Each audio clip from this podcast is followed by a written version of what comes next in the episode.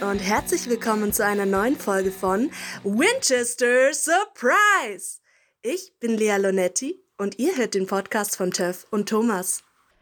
Ja, so professionell wurden wir irgendwie noch nie begrüßt hier Ja, in unserem eigenen Podcast, Bash oder? mal die anderen Ansager nicht. Das war ja auch nicht Bedingung, dass sie unsere Namen sagen. Wollten Nein. Ich fühle mich eher so wie bei Herzblatt. Weißt du, eine sexy, erotische Uh. Stimme. Und hier kommen Thomas und. Töff. Genau, nee, finde ich gut. Ja, vielen Dank auch für dieses Intro. Hervorragend. Und damit ist letztes. Nee, wir haben ja nochmal Spezialfolge, ne? Da gibt es vielleicht auch nochmal eine Sprache. Also, es gibt jetzt noch, das wollte ich eigentlich am Ende sagen, Das aber machen okay. wir am Ende. Nein, nein, nein, nein, nein. Wir fangen jetzt an mit der Review-Folge zu Staffel 5. Und der Name der Folge heißt. Rückblick Staffel 5, The Road So Far. Was für eine schlechte Übersetzung eigentlich. Also die Straße bisher. Ja, okay. Gut. Ja, dann Wie schieß immer. mal los. Beginnen wir mit unseren Leitmotiven, Mhm. die sich durch die ganze Staffel gezogen haben. Als erstes habe ich hier stehen Schicksal versus freier Wille. Habe ich auch. Das ist mein letzter Punkt von vier. Ah. ja, sollen wir mit was anderem nee, anfangen? nee, jetzt hast du ja schon verraten. Also, los gut. geht's. Ich habe mir das halt als erstes aufgeschrieben. Mhm. Also, ähm, eigentlich zieht sich das ja sogar schon, also auf jeden Fall seit der ersten Folge Staffel 5 durch, vielleicht sogar schon früher. Ähm, Sam und Dean erfahren Anfang der Staffel, dass sie die Hüllen sind für Lucifer und Michael. Und in The End, was Folge 4 war, mit die Crow-Tone-Folge in der Zukunft, ähm, sind wir fünf Jahre in der Zukunft, wo sie, wo man auch so das Gefühl hat, okay, alles führt an diesen einen Punkt hin. So. Und dann noch Gabriel, der kommt und sagt, hey, ihr müsst eure Rollen spielen und so. Kannst du mal aufhören, da rüber zu gucken? Was ist da? Da kommt im Fernsehen was mit Karten. Du sollst ja nicht Fernsehen gucken. Ja, wenn der Nachbar den so zum Fenster rausrichtet. Mann. Du weißt doch, wie ich es hab mit Spielkarten. Weißt du, ich rede hier. ja, ich höre dir doch zu. Ja, aber du guckst, du guckst mich nicht an, sondern Okay. du guckst irgendwo hin. Also, los, komm. Professionelle Podcast und das jetzt rausschneiden. Los, jetzt weiter. Also, sie schaffen es auch eigentlich erst in der allerletzten Folge von Staffel 5, dieses Schicksal, was in die End vorhergesagt wurde, abzuwenden. Ähm, und zwar noch in der zweitletzten Folge könnte ja eigentlich alles so kommen, wie es vorausgesagt war. Und erst dadurch, dass, dass Lucifer und Michael dann in den Käfig kommen, wird ja alles zunichte gemacht. Und dadurch, dass dieser Croton-Virus nicht in Umlauf kommt. Genau. Und ich liebe dieses Thema bei Supernatural sehr und wie es sich so durchzieht. Schon seit Sam und Azazel eigentlich, seit Sam dieses Schicksal hat, von wegen, ja, äh, du, du bist, du wirst die Dämonen anführen und bla, was ja jetzt genau das ist, was hier gewollt war. Aber ähm, ja, ich, ich, weiß- ich liebe dieses Thema und wie dann auch Sam, Dean und, Dean und Cass es irgendwie halt schaffen, sich gegen dieses Schicksal zu wehren. Jeder irgendwie auf seine eigene Art und Weise. Und ich liebe auch, dass man so voll darüber philosophieren kann. So, was ist jetzt Schicksal? Wer bestimmt das Schicksal? Ist es Gott? Ist es vielleicht gar nichts, was Gott beeinflusst? Ähm, war es dann vielleicht doch das Schicksal, so wie es jetzt am Ende ausgegangen ist und die Engel hatten einfach nur keine Ahnung? Weiß ich meine, man kann das aus voll vielen Perspektiven betrachten und man kommt irgendwie, also man kann immer aus wieder neu drüber nachdenken und das gefällt mir irgendwie voll. Also ich sehe es auch als Leitmotiv der Staffel 5 mit Schicksal versus Team Freier Wille. Wobei ich ehrlich sagen muss, ich finde, dass Staffel 1 bis 4 ist schon so, wir haben alle Pläne mit euch und wollen, dass ihr euch dahin bewegt. Aber ich finde, Staffel 1 bis 4 ist diese gezwungenermaßen ist es euer Schicksal nicht so Ja, stark. das Das, ist eher so, okay Sam, du bist eins meiner auserwählten Kinder. Und dann ist er ja noch so, ich sag mal, von John, er muss dagegen ankämpfen, sonst wird er böse. Und die ist so, ja, ich bewahre den da davor. Ja, und ja. also es ist alles noch so sehr, es gibt einen Plan mit den Boys, aber sie spielen halt nicht mit und es geht. Und ich finde in Staffel 5, deswegen ist es für mich auch ein Leitmotiv mehr für Staffel 5, da wird es wirklich so ganz bewusst so, hey, ihr habt ein Schicksal und es ist die Hüllen zu sein, das ist die große Apokalypse, wo ihr eure Rolle spielt und ihr könnt euch auch da gar nicht dagegen wehren. Und da gibt es mehrere Punkte, wo das auch gespielt wird. Und ich finde insbesondere schön an Staffel 5, um in diesem Leitmotiv zu bleiben, ist dieser Gedanke des Schicksals und des Unausweichlichen ein Punkt, der immer von außen kommt. Sam und Ja. Dean sind sich sehr lange erstmal bewusst, nee, wir spielen da nicht mit. Und von außen kommt aber dieser Druck, der von allen Kanälen gespielt wird, Engeln, Dämonen, auch Gabriel, dem es ja irgendwo dann doch trotz Trickster-Rolle sympathisieren und auch Vertrauen gewinnen zu dem in irgendeiner Art und Weise. Ja, weißt du, ich meine? Sie wollen ja. ihn nicht nur umbringen, sondern auch seinen Tipp. Selbst der sagt, hey, das sind eure Rollen, die Ja. müsst ihr spielen. Und alles zeigt genau darauf hin, egal was passiert. Ne? Ja, jeder sagt das Gleiche. Und dieser Druck, der steigt von außen immer Mhm. mehr, sodass sie sich auch in dieser inneren Festigkeit, wir spielen da einfach nicht mit, Mhm. unsicher werden und die ganzen Themen, wo wir auch immer drüber gewitzelt haben im Podcast, die Mhm. Michael-Dummheit, die Lucifer-Dummheit, das alles ist im Prinzip Ausfluss aus diesem Druck, der von außen Mhm. entsteht, dass sie sagen, wow, okay, das mit freien Willen, vielleicht klappt das doch nicht, ja, was Ja. die Staffel 1 bisher nie hatten. Vielleicht müssen wir irgendwie versuchen, beim Schicksal mitzuspielen und am Schluss so auf den letzten zwei Metern noch so den entscheidenden Move zu machen. Und das gefällt mir eigentlich ganz gut, diese Entwicklung von am Anfang, ja, pf, wir machen da einfach nicht mit, wir sagen auf nie, keinen Fall ja, bis zum Ende mit, wir sagen ja und dann springe ich einfach noch schnell ins Loch. Also verstehst du, wie ich meine? Und das ist so Ja. dieser Druck von außen, der da immer mehr wächst.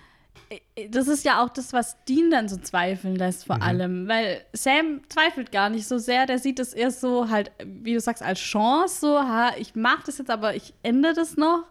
Und bei Dean ist es ja so die Michael-Dummheit. Es wäre eigentlich nur gewesen, dass er nachgibt und sagt: Ja, das ist mein Schicksal, ich habe keine Wahl. Ich muss es so machen, weil sonst sterben alle. Genau, kein großer Plan Ja. dahinter, in Anführungszeichen.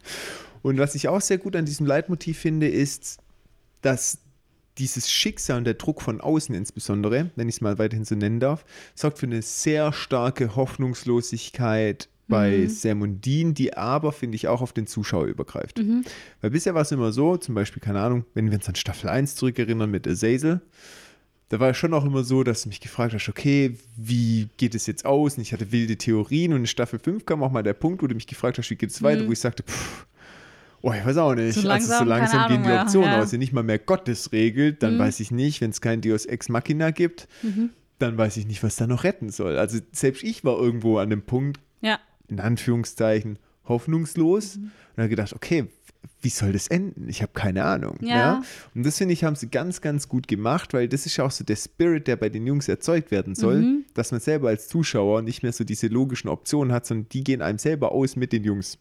Ja, das stimmt. Man fühlt sich schon immer ähnlich wie die beiden. So. Auch an dem Punkt, wo Dean so krass die Hoffnung verliert irgendwie. Genau, und diese Hoffnungslosigkeit führt auch zu Streit zwischen den Jungs. Am Anfang Ja. sind sie noch total die, also sie haben da vorher schon Streit, aber was das Thema freier Wille angeht, dass sie Nein sagen, sind sie sich total einig. Ja, ja. Gegen später ist Dean, der Mhm. vielleicht Ja sagen will, wozu Streit führt mit Sam, dann Sam, der seinen Plan hat, wo Dean nicht da Also es ist auch dieses, es schiebt sich auch so ein bisschen zwischen sie. Ja, das stimmt, ja. Was vielleicht ja auch so gewollt ist von den Engeln, die ja wollen, dass die beiden gegeneinander kämpfen. So. Vielleicht ist es ja auch irgendwie Teil der Strategie, aber ja. Noch eine Sache, die du auch gesagt Mhm. hast, dass wir gemeint, okay, vielleicht am Schluss gewinnt vielleicht doch das Schicksal. Das Schicksal war nur ein anderes, wie das, Mhm. was die Engel vorherbestimmt haben. Das glaube ich nicht. Okay. Ich glaube, dass schon teamfreier Wille ja, gewinnt am finde ich Schluss. nämlich eigentlich Ja. auch. Weil die ganzen Zukunftsvorhersagen mit Kuratone und Lucifer, der in Gestalt von Sam kommt und Mhm. Ja. sagt, so wird es sein, das ist ja schon das, was sie als Schicksal sehen, wo als Schicksal verstanden wird. Klar, man könnte argumentieren und sagen, er hat es nicht besser gewusst, er war es Ja. falsch gewusst. Aber ich finde, dass teamfreier Wille gewinnt. Schon. Also ich bin mit dir, was den freien Willen angeht, aber irgendwie gab es ja schon mehrere Schicksale, weil Michael hat ja zum Beispiel die ganze Zeit gesagt, ja, ich werde gewinnen und ich werde Lucifer wieder besiegen. Und deswegen hat ja jede Seite so ihr Schicksal, was sie so für sich gesehen haben. Deswegen denke ich vielleicht auch, dass es dieses Schicksal, so wie die das halt erzählt haben, gar nie wirklich gab. Oder vielleicht halt die Prophezeiung, ja, das ist die Hülle für Michael, das ist die Hülle für Lucifer, aber nicht dieses, wie geht's denn aus? Weil da hat jede Seite so ihre, ihr Ende erfunden, sage ich jetzt einfach mal, behaupte ich jetzt einfach mal, ähm, dass die halt für sich gewollt haben. Und am Ende ist halt keins davon passiert. Also, so sieht's aus. ja. Deswegen, ja, ich finde es einfach super spannend und ich finde, ja, mir gefällt es einfach, da, dass, dass das so eine philosophische Ebene bekommt auch. Irgendwie. Okay, kommen wir zum nächsten. Was ist denn dein äh, nächstes oder erstes? Mm, Also mein erstes ist auch das, was ich vermute, was dein zweites ist, weil Ja. das sind so die zwei Hauptmotive. Deswegen würde ich jetzt mal eher noch mal so ein Nebenmotiv Mhm. übernehmen. Ja? Und ein Nebenleitmotiv finde ich, was es kann auch sein, das ist subjektiv, ich finde, ähm, dieser Umgang mit Schwäche, finde ich sehr stark behandelt in dieser ähm, Staffel, weil gefühlt jeder der Hauptcharakter, die wir schätzen und lieben, hat irgendwas, wo ihm aufzeigt, wo seine Grenzen sind. Ja. Ne? Oder vielleicht sogar noch darüber hinaus ihn einschränkt, wo er früher keine Grenzen hat. Und ich finde sehr, sehr spannend, wie unterschiedlich die Hauptcharaktere mit diesen Schwächen umgehen. Mhm. Ich fasse es mal kurz zusammen. Ich habe das hier so ein bisschen rausgeschrieben. In Staffel 5 ganz stark bei Bobby, das Thema mit Klar, der Gehbehinderung. ja. Klar, das ist natürlich eine Einschränkung, die er davor nicht kannte und er kämpft da richtig damit. Es wirkt sich ja dann auch so aus, dass er sich selber für total unnütz hält, Ja. über Selbstmord nachdenkt. Das hat nichts mit dem Bobby zu tun, den wir in Nee. Staffel 1 bis 4 kennen. Ja. Dann haben wir Cass, dem die Engel, also Engelsein genommen wird, der menschlich wird, was für den, der war jahrhundertelang Engel, wird jetzt auf einmal zum Menschen. Wir merken, wie er gar nicht im täglichen Leben klarkommt ohne seine Superpowers. Ja, nicht nur das, das ist, war ja ganz am Ende, aber auch schon eigentlich am Anfang der Staffel struggelt er ja auch so ein bisschen damit, dass er vom Himmel abgeschnitten Mhm. ist, dass er die, dass er nicht mehr seine vollen Powers hat, Mhm. dass er irgendwie nicht so richtig weiß, was er mit sich anfangen soll, Mhm. diese Staffel, bis er dann eben denkt, okay, und jetzt gehe ich Gott finden. Mhm. Aber davor ist es alles so, auch so ungewiss bei ihm irgendwie. Mhm. Ja. Genau, und das ist auch wieder so eine Schwäche von dem Charakter, der eigentlich bisher übermenschlich war. Mhm, ja. Und dem wird einfach genau das, was ihm am, ohne dass es wusste, viel bedeutet hat, dieses übermenschlich sein, das bedeutet ihm schon viel, ist auf einmal weg. Ne? Ja. Dann habe ich äh, bei Dean, auch wenn es ein bisschen verrückt ist, aber dieses, nö, du darfst hier nicht mehr sein, du bist nicht mehr relevant für die Geschichte, du bist die Ersatzhülle, die nicht Ja sagen wollte. Auch das finde ich ist was, was Dean schon trifft und mitnimmt. Dass er Plan A war, aber jetzt zur Seite. Genau, auf einmal gar nicht mehr so relevant ist und sich gar nicht mehr einmischen darf und auch gar kein relevant, er hat keine Möglichkeit mehr zu intervenieren. Ja, ich glaube, ihn stört auch, dass. Ja, genau, das stört ihn eher, dass er keine Chance Mhm. mehr hat, was zu tun, so dagegen. Er, es ist irrelevant, wenn Genau. er Nein sagt. Ja, Ja, Und davor war das immer genau. so, ich sag Nein, egal was passiert. Ja. Und dann kam noch so die Idee mit der Michael-Dummheit. Und auf einmal ist er nur noch der Sidequest, sag ich mal. Ja, ne? ja, ja. Und natürlich, dass es halt dann Adam Plan B ist, der halt auch irgendwie zur Familie gehört und so. Das Mhm. Richtig. stört ihn natürlich auch, aber ja. Den sie ja schon. eigentlich schützen wollten und Ja. auch rausholen wollten. Ja, wo Ja. Cass sich ja noch mit dieser Mega-Explosion geopfert hat, mehr oder minder. Ja, genau. Ja, das ist so, finde ich, auch ein sehr interessantes Leitmotiv, wo er das so und Sam natürlich auch, äh, finde ich, der Struggle von ihm, wo er immer denkt, ja, ich sag jetzt ja zum Teufel, aber ich bin nicht stark genug, auch hier wieder das Motiv Schwäche, um Mhm. den Teufel in mir zu halten und zu lenken. Er selber ist sich ja auch unsicher und findet den Plan nicht gut und es hat ja auch so ein bisschen die Zeit, bis sich das entwickelt und er versucht sich selber das zuzutrauen und da ist es weniger so, dass er selber die Schwäche sieht, ja, er sieht es schon, aber er traut sich zu, sondern alle anderen um ihn herum sagen, nee, Ja, ja, Mhm. genau. wir trauen dir das nicht zu. Weil ich finde nämlich auch, dass dieses Thema Schwäche auch so ein bisschen äh, mit Thema Hoffnung, Mhm. ähm, weil alle an einem Punkt in dieser Staffel ihre Hoffnung verlieren.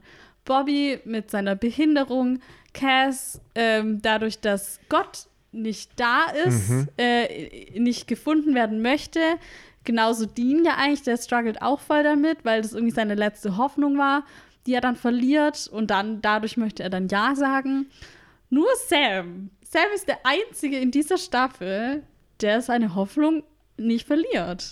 Und ich finde es krass, weil der ist so ein bisschen der, die Moral hochhält, was vielleicht, was er auch macht, weil er halt ausgleichen müsste, möchte, dass er das letztes, letzte Staffel ja eigentlich verkackt hat und alles erst ins Rollen gebracht hat. Und deswegen hat er so den größten Drive, dass, dass er kämpfen will unbedingt, dass er das verhindern will, was er angerichtet hat.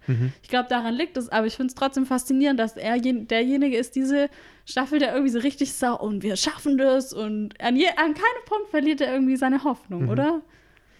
Ja, wobei es gibt schon Punkte, habe ich das Gefühl, wo er sich selber unsicher wird, ob er dieser Herausforderung gewachsen ist, wo er den Plan gefasst hat, dass er Lucifer reinlässt. Ja, aber da gibt er- es schon auch so Punkte, glaube ich, wo es sagt, boah, ich will das eigentlich nicht, aber es gibt keine andere Option. Genau, also, er, verstehst wie ich er meine? ist halt Es ist- bereit, es zu machen, weil er Genau. weiß, äh, das ist die einzige Lösung. Es wird nicht besser. genau. Also, ja, finde ich auf jeden Fall krass von Sam. Genau. Und deswegen für mich ähm, so ein bisschen die auch ein kleineres Leitmotiv, was aber finde ich schon seinen Platz verdient hat in unserer Aufzählung, vor allem weil halt die Charaktere sehr unterschiedlich damit umgehen, finde ich. Mhm. Ne? Ja, So diese. Hoffnungslosigkeit, so wie du es beschrieben hast, da kann ich eigentlich nichts mehr hinzufügen, aber auch einfach dieser Umgang, dieses sich zurückziehen teilweise, Selbstmordgedanken oder auch einfach nur noch unbeteiligt sein teilweise oder andere Vorwürfe machen Ja. auf einmal und das finde ich auch prägt diese Folge sehr und die Staffel, Entschuldigung. Okay, dann kommen wir zum nächsten Thema. Bei mir wäre jetzt Apokalypse bzw. Lucifer Michael. Mhm. Da haben wir natürlich das Thema Lucifer gegen Michael, Sam gegen Dean, Hölle gegen Himmel. Und die Jungs haben ja aber dann irgendwie ihre eigene Seite aufgemacht, nämlich die Menschen Mhm. oder die menschliche Seite, der freie Wille, das wir ja schon besprochen haben. Und ich fand es auch ganz schön rund, dass die Staffel damit beginnt, dass Lucifer aufersteht und damit endet, dass er halt eingesperrt wird. Also das sind jeweils so die Endpunkte und Anfangspunkte. Sam hat ihn rausgelassen, Sam sperrt ihn auch wieder ein. Ich mag das immer, wenn das so ein, so einen Bogen Kreis gibt. macht. Ja, Genau, ja. ja. Das finde ich schön. Ja, und die Apokalypse findet statt, aber natürlich in, ja, in einem kleinen Rahmen, sag ich mal, weil wir halt immer noch bei Supernatural sind und nicht bei, was weiß ich, einer teuren Amazon-Serie.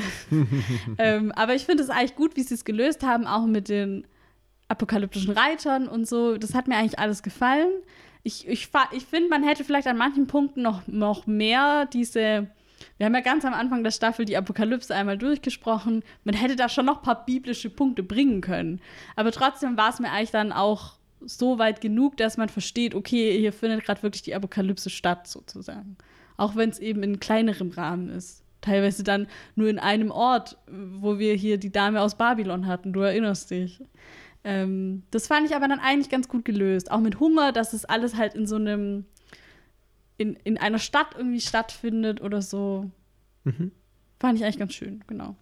Gefällt mir auch, ich sehe es auch wie du.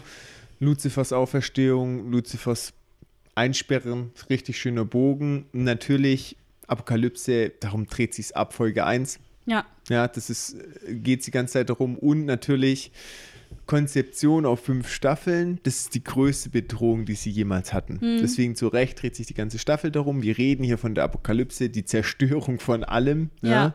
Und das ist natürlich schon auch was, wo es sich lohnt, bis zuletzt zu kämpfen, wo sie es ja auch tun. Sie kämpfen bis zuletzt darum. Alles sehr dramatisch. Und was ich auch sehr schön finde, es ist nicht so Folge 1, Apokalypse, alles wird zerstört. Weil oft ist das so bei so Serien, wenn es um die Apokalypse geht, sei es irgendwas, um so postapokalyptische Filme oder sonst irgendwas, dann ist so, okay, das ist passiert, fertig. Und da ist, finde ich, Ja. so, wir wissen von Anfang an, okay, es wird die Apokalypse, aber man weiß noch nicht so viel über die Interpretation davon. genau, Und ja. über die Staffel lernen wir mit den Jungs zusammen, was passiert denn jetzt? Ja, klar wissen wir von Anfang an, was in der Bibel steht, aber dann, okay, es gibt vier Reiter. Und dann wird es so nach und nach, wie sind die drauf? Was machen die so? Wie kann man denen begegnen? Wie gefährlich sind die? Mhm. Könnt ihr die überhaupt bekämpfen? Also man lernt selber extrem viel aus unterschiedlichen Quellen, Ja. aus Büchern, von den Reitern selbst, von Dämonen, die sie befragen, von äh, Crowley, von Cass und so weiter und so fort. Und auch, dass der Kroaton-Virus, den wir ja schon kennen, Ja, seit ja. Staffel 2 oder 3, Drei, glaube ich. sei es drum, Vielleicht auch zwei. dass der das große Ding wird. Ja, das ist Ja. natürlich schon auch äh, ein schöner Kreis oder ein schöner Rückblick auf eine Folge, die damals gar nicht so relevant Ja, war. so, weil die halt irgendwie komisch war, weil Genau. die irgendwie random war Aber da damals. war, ja, genau, das ist einfach so zufällig, war die wichtig. Und das Genau, merkt ja. man jetzt erst. Und das Ja. finde ich ja auch ganz schön. Und ähm, was ich auch sehr interessant finde, du hast gerade vorher schon gesagt, es gibt die Winchesters, die das Team Menschen aufmachen und da eigentlich ziemlich alleine dastehen. Und nichtsdestotrotz, was auch ein großer Plot-Twist ist, meines Erachtens bis Staffel 4, oder sagen wir mal bis Staffel 3, ist es ja so, okay, es gibt Dämonen, es gibt das Böse und Mhm. das Gute.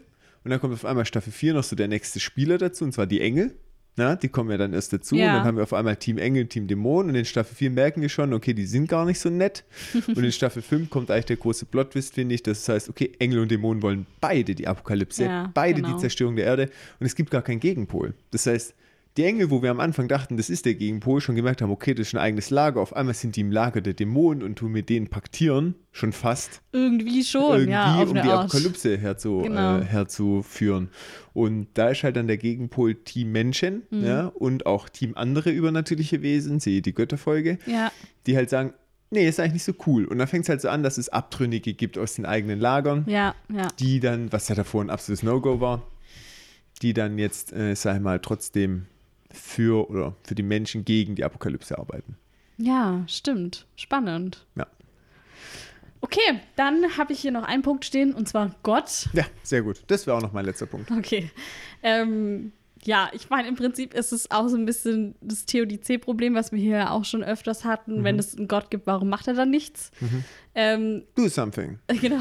Joshua hat ja in dieser Folge im Himmel auch gesagt, dass man halt sich da das Gehirn drüber zerbrechen kann, aber keine Lösung finden kann. Und so ist es irgendwie auch.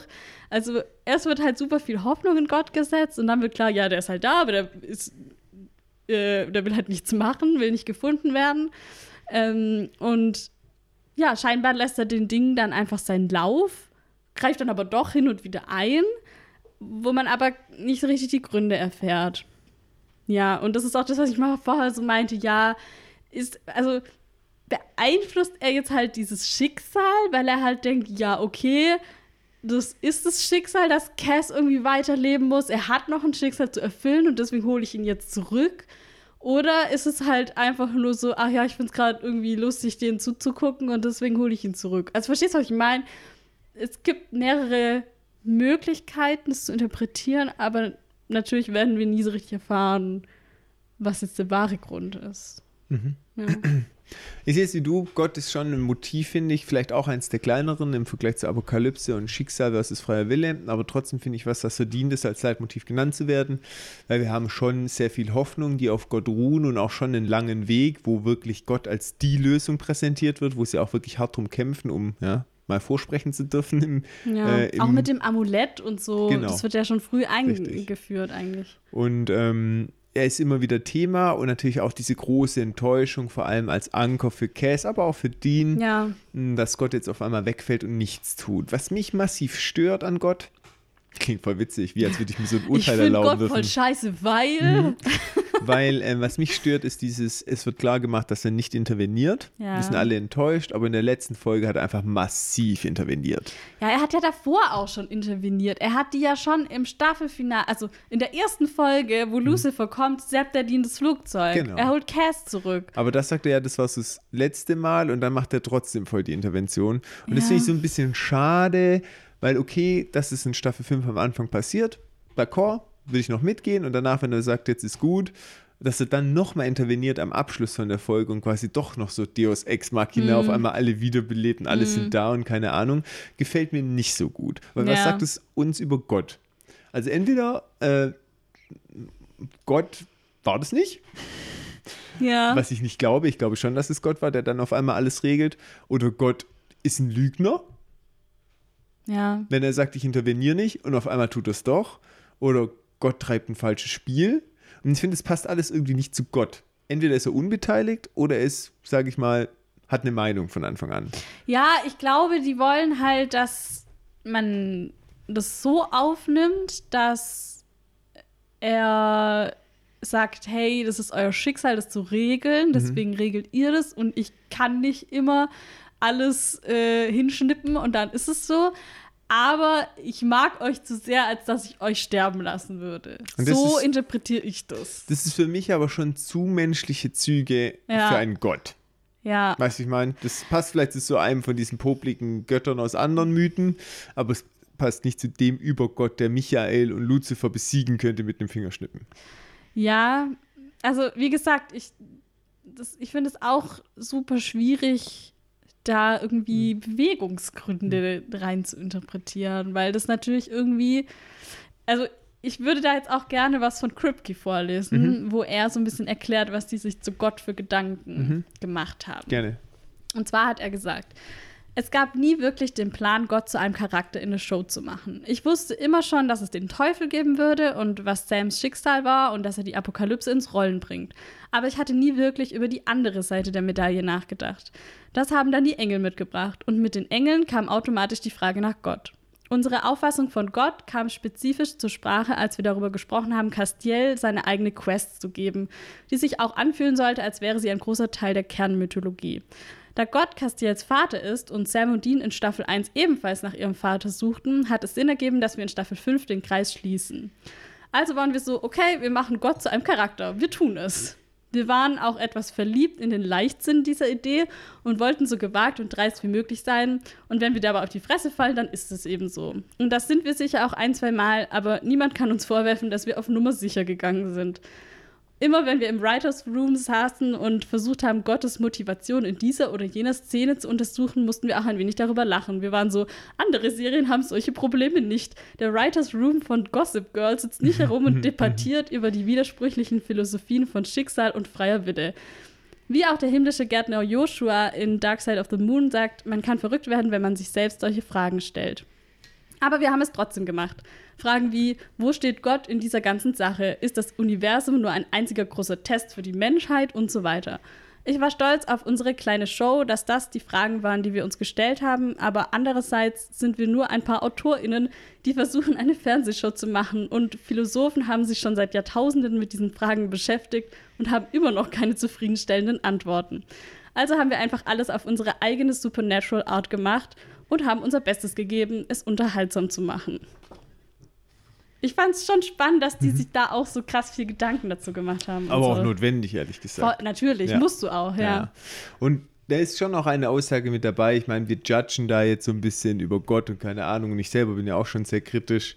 Aber es stimmt ja schon. Ich meine, das sind keine professionellen Philosophen, ja, schon, die jetzt die Theodizee-Frage klären, sondern im Prinzip denn ihr Kernaufgabenwerk ist, eine gute und geile Show zu machen. Ja.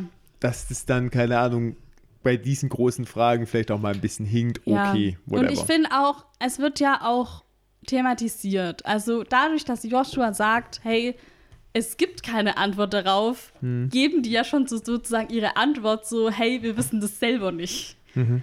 Und das finde ich eigentlich immer ganz spannend, wenn man solche Probleme, die einem beim Schreiben auffallen, halt dann direkt in eine Serie anspricht und sagt, hey, Leute, sorry, aber wir wissen selber nicht. Mhm. Das mag ich eigentlich immer, wenn die Charaktere sowas selber direkt ansprechen.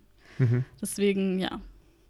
Ja, was, was ich noch ein bisschen kritisch finde, ich sehe es ihnen nach, ja, und auch durch das, dass ich, sage ich mal, glaubenstechnisch, das mir gerade überlegen, Atheist, ja, atheistisch, wobei mhm. Atheist ist ja eigentlich Gegenglaube, gell, das bin ich ja eigentlich nicht, ich bin nur ungläubig, in Anführungszeichen. Ähm, Ungläubiger. Ja, ich glaube, das hat sogar noch mal einen eigenen Griff. Ach ich weiß du, es gar nicht. da müssen wir jetzt Marc fragen. Ja, genau. Wenn ich jetzt irgendwas sage, dann sagt er wieder nächste Woche zu mir, du hast das völlig falsch erklärt. Genau, weil ich glaube, Atheist ist einfach Gegenglaube und das bin ich ja nicht, sondern nur für mich einfach nicht gläubig.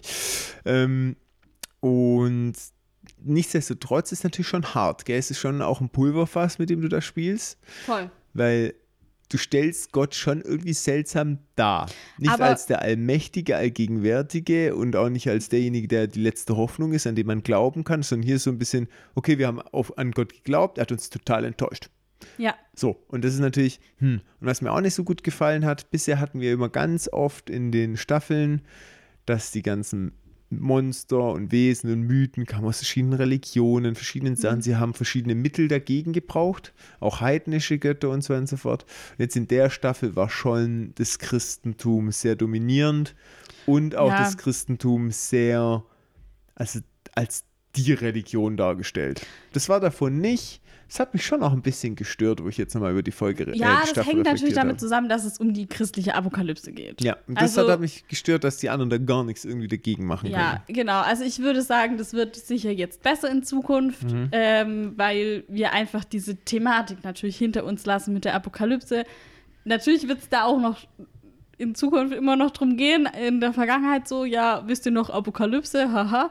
Aber natürlich wäre das jetzt vielleicht auch komisch gewesen. Also, dieser rote Faden hat sich schon sehr durch die Staffel gezogen. Wir haben eigentlich in fast jeder Folge, es gab kaum Folgen, die nicht mit der Apokalypse zusammenhingen. Mhm. Und es war ja auch gut so. Also, wenn ich die Apokalypse behandle, erwarte ich ja auch, dass ich auch die Apokalypse behandle. Mhm. Verstehst du, was ich meine? Deswegen, klar kann man das kritisieren, aber dann hätte man das ganze Thema an sich, finde ich, anders angehen müssen. Dann mhm. wäre die Apokalypse hätte nicht stattfinden können, weil mhm. ich, man muss schon das, wenn man es macht, richtig machen. Ja, und ich gebe dir auch recht. Ich meine, wenn Gott jetzt einfach da das Ganze regelt, dann wäre auch dieser Druck und die Spannung natürlich nicht da gewesen mit Schicksal, was ist freier Wille, Schon. wenn jemand kommt und dir es abnimmt. Aber nichtsdestotrotz, finde ich, muss es gesagt werden. Ja, nee, ist ja auch okay. Mhm. Aber was ich noch sagen wollte zu deinem ersten Punkt, dass Gott nicht so gut dargestellt wird. Das haben wir bei Supernatural eigentlich immer. Also die Engel werden auch nicht gut dargestellt. Mhm. Ich glaube, wenn man super religiös ist oder wirklich ganz, ganz fest daran glaubt, dass Engel die besten Menschen der Welt sind, kann man das nicht gucken, außer man kann das natürlich als Fiktion sehen. Mhm. Das, ich Gut denke, das ist ja. immer möglich, dass man, also ja, das ist ja, man kann das ja trennen von der wahren Welt und ich glaube, dass auch viele Leute, die religiös sind, ihren Spaß mit Supernatural haben können. Ich weiß nicht, also. Glaube ich ja auch, glaube ich auch. Mal, es bei, ist ja Fiktion, ja. es versucht ja nicht wirklich die Religion zu erklären. Außerdem bin ich auch überzeugt davon, wenn wir in einer Welt der Glaubens- und Meinungsfreiheit leben, dann müssen wir es auch ertragen, dass Dinge, die wir sehr mögen und sehr fest dran glauben, dass diese Dinge auch teilweise verunglimpft werden. Ja, so funktioniert Meinungsfreiheit halt mal. Ja, schon. Und äh, dadurch, dass man ja auch immer noch so Charaktere hat wie Castiel, die ja irgendwie schon also er ist ja eigentlich so ein Engel, wie man so denkt. Am Anfang denkt man so, hä, er ist voll awkward, aber er mhm. wird ja schon irgendwie so für ein, zu einem Kämpfer des Guten und so. Mhm. Und ich finde, dadurch wird es ja auch wieder so ein bisschen relativiert und. Es gibt solche und solche. Genau. Und das sind die schlimmsten. Und das sind die schlimmsten. Okay. Gut. Dann wären das meine Leitmotive. Ich glaube, okay. deine auch. Dann können wir zu Behind the Scenes. Behind the Scenes, das darf ich noch viel mehr vorlesen. Ja. Okay. Ähm, Kripke hat vor dieser Staffel schon angekündigt, dass er die Apokalypse-Storyline in der fünften Staffel abschließen will und dass er das auch als Abschluss dieser ganzen Geschichte sieht. Ähm, aber er hat auch gesagt, dass das nicht bedeutet, dass die Geschichte dann generell zu Ende sein muss. Und natürlich äh, wollte auch das Network nicht, dass es vorbei ist, weil es eben sehr gut gelaufen ist. Die Ratings waren sogar besser noch als in den Staffeln davor, äh, so während Staffel 5 halt. Und es kamen auch immer neue Fans dazu. Und deswegen wurde dann am 18. Februar 2010 die sechste Staffel bestätigt. Das war so ungefähr nach Folge 14 von Staffel 5. Mhm. Also so ähm, ja, in der Mitte drin. Und Sarah Gamble wurde dann zur neuen Showrunnerin befördert. Die kennen wir ja schon. Ah ja, die macht den neuen Showrunner. Richtig. Ach, was ja auf. Ich habe schon ein bisschen befürchtet, da kommt jetzt halt jemand, Nein. wo ich mir den Namen neu merken muss und den ich nicht kenne und der das jetzt einfach übernommen hat. Nee. Das ist ja cool. Die hat voll ja. viel schon geskriptet. Ja klar, die ist das seit heißt, Anfang dabei. Ja, mega. Das feiere ich gerade ziemlich. ja, weil die kennt sich aus, ja, die klar. weiß, was sie tut, die ist von Anfang an dabei, die hat ganz viele Drehbücher geschrieben. Genau. Die kennt Eric Kripke. Ja, und jetzt wollte ich auch noch mal sagen, Eric mhm. Kripke ist im Hintergrund immer noch dabei als Executive Producer für Staffel 6 und auch als Autor. Er hat die, das Staffelfinale von Staffel 6 geschrieben okay. und war immer am Prozess beteiligt. Und ab Staffel 7 war er dann nur noch als Executive Consultant tätig, also so eine beratende Tätigkeit, wenn die so gefragt hatten wie, hey, kannst du uns mal sagen, wie die Engel das machen würden? Mhm. Oder wie auch immer. Dann hat die den angerufen und dann hat er gesagt, ja, so und so und so. Und so war es halt. Aber er war nicht mehr dann ab Staffel 7 nicht mehr am Prozess des mhm. Schreibens so beteiligt. Warum hat er es abgegeben? Weil er, ich glaube, andere, also er hat dann an anderen Fernsehshows gearbeitet. Mhm. Er hat diese eine Show gemacht, boah, wie hieß die nochmal? Time? Irgendwas mit Time? Mhm. Ähm, und ich glaube, dass er einfach das für sich so auch ein bisschen als abgeschlossenes Projekt gesehen hat. Mhm. Und weil er halt so diese, diese Storyline im Kopf hatte, wusste, hier will ich das zu Ende führen. Und dadurch, dass er ja noch daran beteiligt war, also auch nachdem er den Showrunner abgegeben hat, hat er ja mhm. auch gezeigt, hey, es ist mir nicht egal, was jetzt passiert, mhm, sondern mhm. ähm, das ist mir immer noch sehr wichtig. Mhm. Aber ich glaube einfach, keine Ahnung, weißt vielleicht hat er ja auch während Supernatural schon andere Ideen gehabt für andere Shows oder für andere, also mhm. jetzt macht er The Boys, er hat ja immer irgendwie wieder was Kreatives im Kopf und so. Und ja, dass man dann irgendwann sagt, ja, ich will jetzt mal wieder was Neues machen, ist ja auch okay so. Also. Hat Sarah Gamble das ähm, bis zum Schluss gemacht? Nee, also die macht Staffel 6 und 7. Okay. Aber auch danach, du musst keine Angst haben, es werden nicht da irgendwelche fremden Gesichter reinkommen und okay. sagen, so und hier bin ich jetzt und ich mache alles anders. Sondern okay. es werden immer Leute sein, die schon lange bei Supernatural dabei sind. Sehr gut. Genau. Und Inhouse-Besetzung, sehr gut. und auch Bob Singer, der Co-Showrunner war, zusammen mhm. mit Kripke, bleibt der Serie erhalten äh, als Consulting Producer und auch als Regisseur. Also der wird mhm. noch einige Male auch in Staffel 6 Regisseur sein. Und der ist sogar später wieder richtig official zurückgekommen für die letzten paar Staffeln als Showrunner. Ah, okay, zusammen cool. mit Andrew Depp, der mhm. auch schon einige Folgen geschrieben hat. Also die meisten Leute bleiben uns erhalten. Und die Fans haben sich damals trotzdem sehr gebührend von Kripke verabschiedet und haben in der Zeitschrift The Hollywood Reporter eine Anzeige geschalten.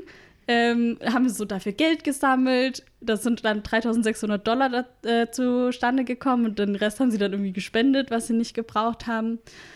Ähm, und haben dann auch so abgestimmt, was, wie die Anzeige aussehen soll und so. Mhm. Und der Text war so: Danke, Eric Kripke, für fünf tolle Jahre Supernatural. Über die letzten fünf Jahre sind wir mit den Winchester-Brüdern durch Amerika gereist, saving people, hunting things and kicking ass at the family business. Wir haben uns in den 1967er Impala verliebt, in Rockmusik und emotional voneinander abhängige Brüder. Alles dank dir. Es war deine Fantasie und Vision, die Supernatural zum We Leben erweckt hat und es mit so viel Herz und so vielen Möglichkeiten erfüllt hat. Und dann geht es auch noch weiter, der Text. Fand ich ganz Cute. süß, ja. Cute, cute, cute. Und Kripke hat sich dann sogar bedankt bei der hauptorganisierenden Person, hat dann eine Mail geschrieben und Danke gesagt und so, und dass sie sich alle ganz gefreut haben bei Supernatural über die Nachricht und so. Süß. Total. Ja, und was ich gut finde, und ich glaube, da sind wir uns ja auch alle einig, Kripke hat jetzt die Story nicht noch ausgedehnt und irgendwie künstlich verlängert, als er dann erfahren hat, dass die sechste Staffel kommt, ähm, sondern er hat gesagt, so und jetzt hier ist mein Ende. Ähm, Jensen Ackles hat darüber gesagt, er hat gesagt, ich mache die fünf Staffeln, äh, lande einen Volltreffer und dann werden wir danach entscheiden, wie es weitergeht. Und Jensen fand es auch interessant, dass sie jetzt so eine Art Reset-Taste irgendwie erreicht haben, alles irgendwie zurückgesetzt haben. In der nächsten Staffel ist eigentlich alles wieder offen. So. Es gibt wieder neue Türen, die man öffnen kann, neue Dynamiken. Es es ist wie so, wenn eine neue Reise beginnt, weil jetzt halt erstmal gar nicht klar ist, wie geht's denn jetzt weiter nach der Apokalypse? Und Jensen hat auch damals gesagt, dass er noch lange nicht genug hat. Er hat gemeint, man sagt so, dass man nicht weiß, was man hat, bis es weg ist. Aber ich weiß, was ich habe. Ich weiß, dass das hier eine tolle Show ist, eine tolle Crew und dass die Charaktere gut geschrieben sind. Ich liebe meinen Charakter, ich liebe es, Dean zu spielen. Und das fand ich auch schön, dass die alle noch voll Schön. Bock hatten, weiterzumachen. Und so. Gibt es ja auch, dass es dann nicht mehr so on fire Ja. ist und die Leute uns dann halt machen, was gut erfolgreich ist oder so. Genau, und Mhm. ich glaube, das merkt man auch meistens dann irgendwie. Genau, und äh, während der fünften Staffel haben sie aber auch so ein bisschen mit diesem Format der Apokalypse gestruggelt. Kripke hat gesagt, ich wünschte, wir hätten mehr Geld gehabt, um alles größer aufzuziehen. Unsere Apokalypse hatte einen spezifischen Fokus auf gewisse Details. Hier ist was Kleines passiert und hier auch. Aber ich hätte gern mehr Folgen wie The End gemacht. Das war eine große Folge, aber die Produktion war erheblich und das können wir nicht über 22 Folgen halten. Man kann auch nicht 22 Folgen haben, in denen die Leute mit wedelnden Armen umherrennen und schreien, das Ende ist nah. Also mussten wir äh, mussten wir, ich kann meine eine Schrift nicht mehr lesen. Also mussten wir die Ansicht einnehmen, die eigentlich ganz gut funktioniert hat. Wer sagt denn, dass Schweinegrippe und Hurricanes und Fluten und Erdbeben keine Zeichen für eine Apokalypse sind?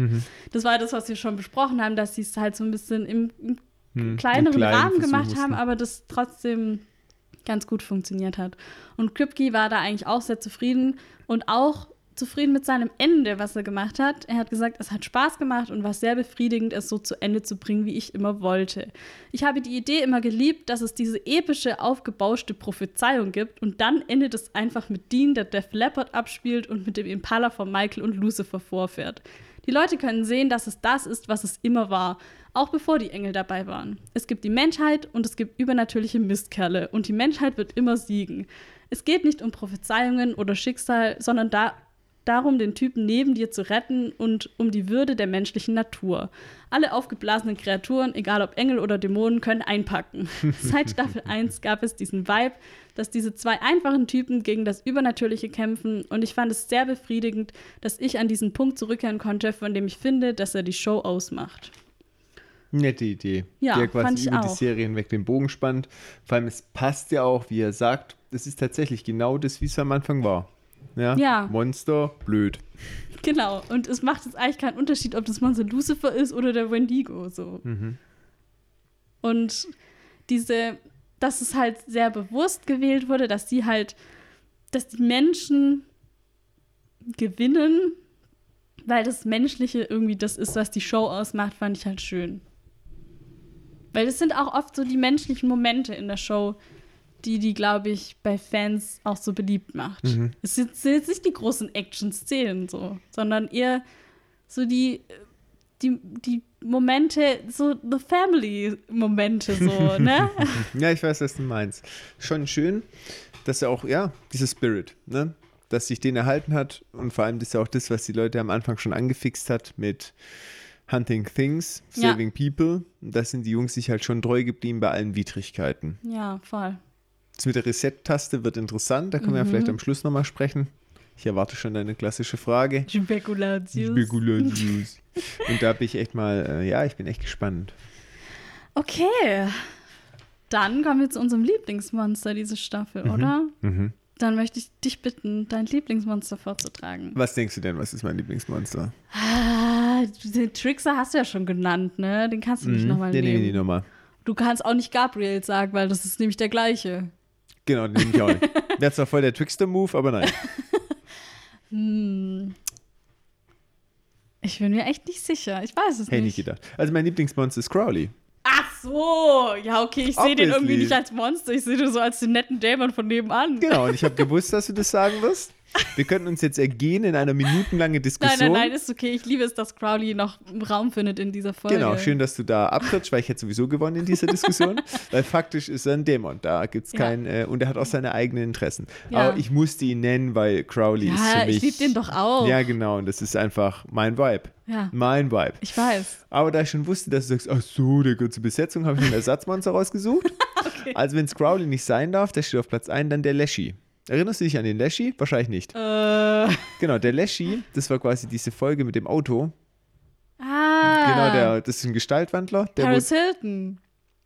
Nee, das war was anderes. nee, nicht der, sondern da, wo die in der Garage sitzen und jemand diesen Autounfall hat quasi. Ach, ja, ja, mit ja, ja. diesem seltenen Auto, ich weiß Ja. gar nicht mehr, was es war, wo quasi die Leute immer umkommen in komischen Situationen. Hä, aber das war doch das mit Paris Hilton, weil das war doch dann James Dean. Ja, genau. Ja, Ja, doch, das Paris war Hilton, doch die genau Paris richtig. Hilton-Folge. Und der Leshy, dieser, um nochmal zu erinnern, falls ihr euch jetzt gerade auch schwer tut, was war das nochmal? Das war, warum mein Lieblingsmonster?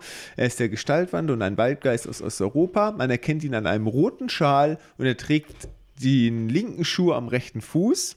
Und wenn man ihm in einem Wald begegnet, dann ist man in dem Wald gefangen und um aus diesem Wald zu entkommen, muss man seine Kleider umdrehen und die Schuhe vertauschen. Also linker Schuh an rechten Fuß, Ja, rechten Schuh an linken gut. Fuß. Weil ähm, er entführt klassischerweise Leute, um sie in seine Höhle zu Tode zu kitzeln. Und das äh, habe ich mir extra notiert als Ja. Lieblingsmonster. Das Wenn, ist tatsächlich sehr absurd gewesen. genau, richtig. Das ist so dieses klassische Lieblingsmonster, wie du es kennst, wo du jetzt wahrscheinlich nichts dagegen Ja, sagst. nee, also Guck mal, wie ich das schon richtig TÜV-konform hier schreibe. voll. Ich meine, Ja? ich liebe Crowley. Ich, also ich Aber kann es war kein richtiges Lieblingsmonster. Ja, ich finde Crowley ist halt. Ja, der, ja, der ist liebenswürdig für ein Monster. ähm, okay, mein Lieblingsmonster, ich habe es ein bisschen sehr offensichtlicher gewählt, und zwar Lucifer. Er ist so ziemlich die naheliegendste Wahl eigentlich diese Staffel, aber für mich auch die beste. Ähm, die ganze Staffel 4 war ja eigentlich darauf ausgelegt, dass Lucifer nicht befreit wird und dann passiert das trotzdem, genau das passiert. Und ich finde ihn einfach einen sehr guten Willen in Staffel 5. Vor allem, was vor allem dran liegt, wie so seine Persönlichkeit dargestellt ist, finde ich. Weil er sagt zum Beispiel, dass er nie lügt, was irgendwie auch stimmt, aber dafür lässt er dann Infos weg und ist halt super manipulativ. Und so diese Art finde ich eigentlich sehr gut, wie sie es gemacht haben. Er geht so oft über diese Schiene, mit jemandem zu sympathisieren und so zu sagen, hey, wir sind doch gleich. Das war bei Nick so, se- seine Hülle. Und dann auch bei Sam. Obwohl er ja irgendwie zum Teil ja auch Schuld hat an Sams Leid, an dem Ganzen, dass er die Hülle ist und so. Trotzdem ist er so, hey, aber wir sind doch eigentlich eins. Und keine Ahnung, er macht es immer so ganz gut. Und man bekommt auch eigentlich den Eindruck, dass er seine Familie liebt, seine Brüder liebt, aber seinen Vater hasst. Und mit Michael und Gabriel redet er dann auch so, als würde er eigentlich sie schon sehr lieben, aber dieser Hass für Gott ist noch viel stärker als die Liebe zu seinen Brüdern. Und deshalb entscheidet er sich dann immer für diesen Hass, für diesen Weg. Und ich finde, es fasst ihn eigentlich so ganz gut zusammen und unterscheidet ihn dann auch von Sam, weil der würde halt nie den Hass für seinen Vater über die Liebe zu Dean stellen. Schöner Vergleich. Ja, das fand ich eigentlich Wow. ganz gut. Ja, total beeindruckend. Was ist das zu irgendeinem Buch? Nein, ich habe das mir hier aufgeschrieben. In deinem Kopf. In meinem Kopf habe ich mir das notiert. Chapeau. Und Lucifer hat so dieses eine Ziel für Augen, für das er bereit ist, alles andere aufzugeben.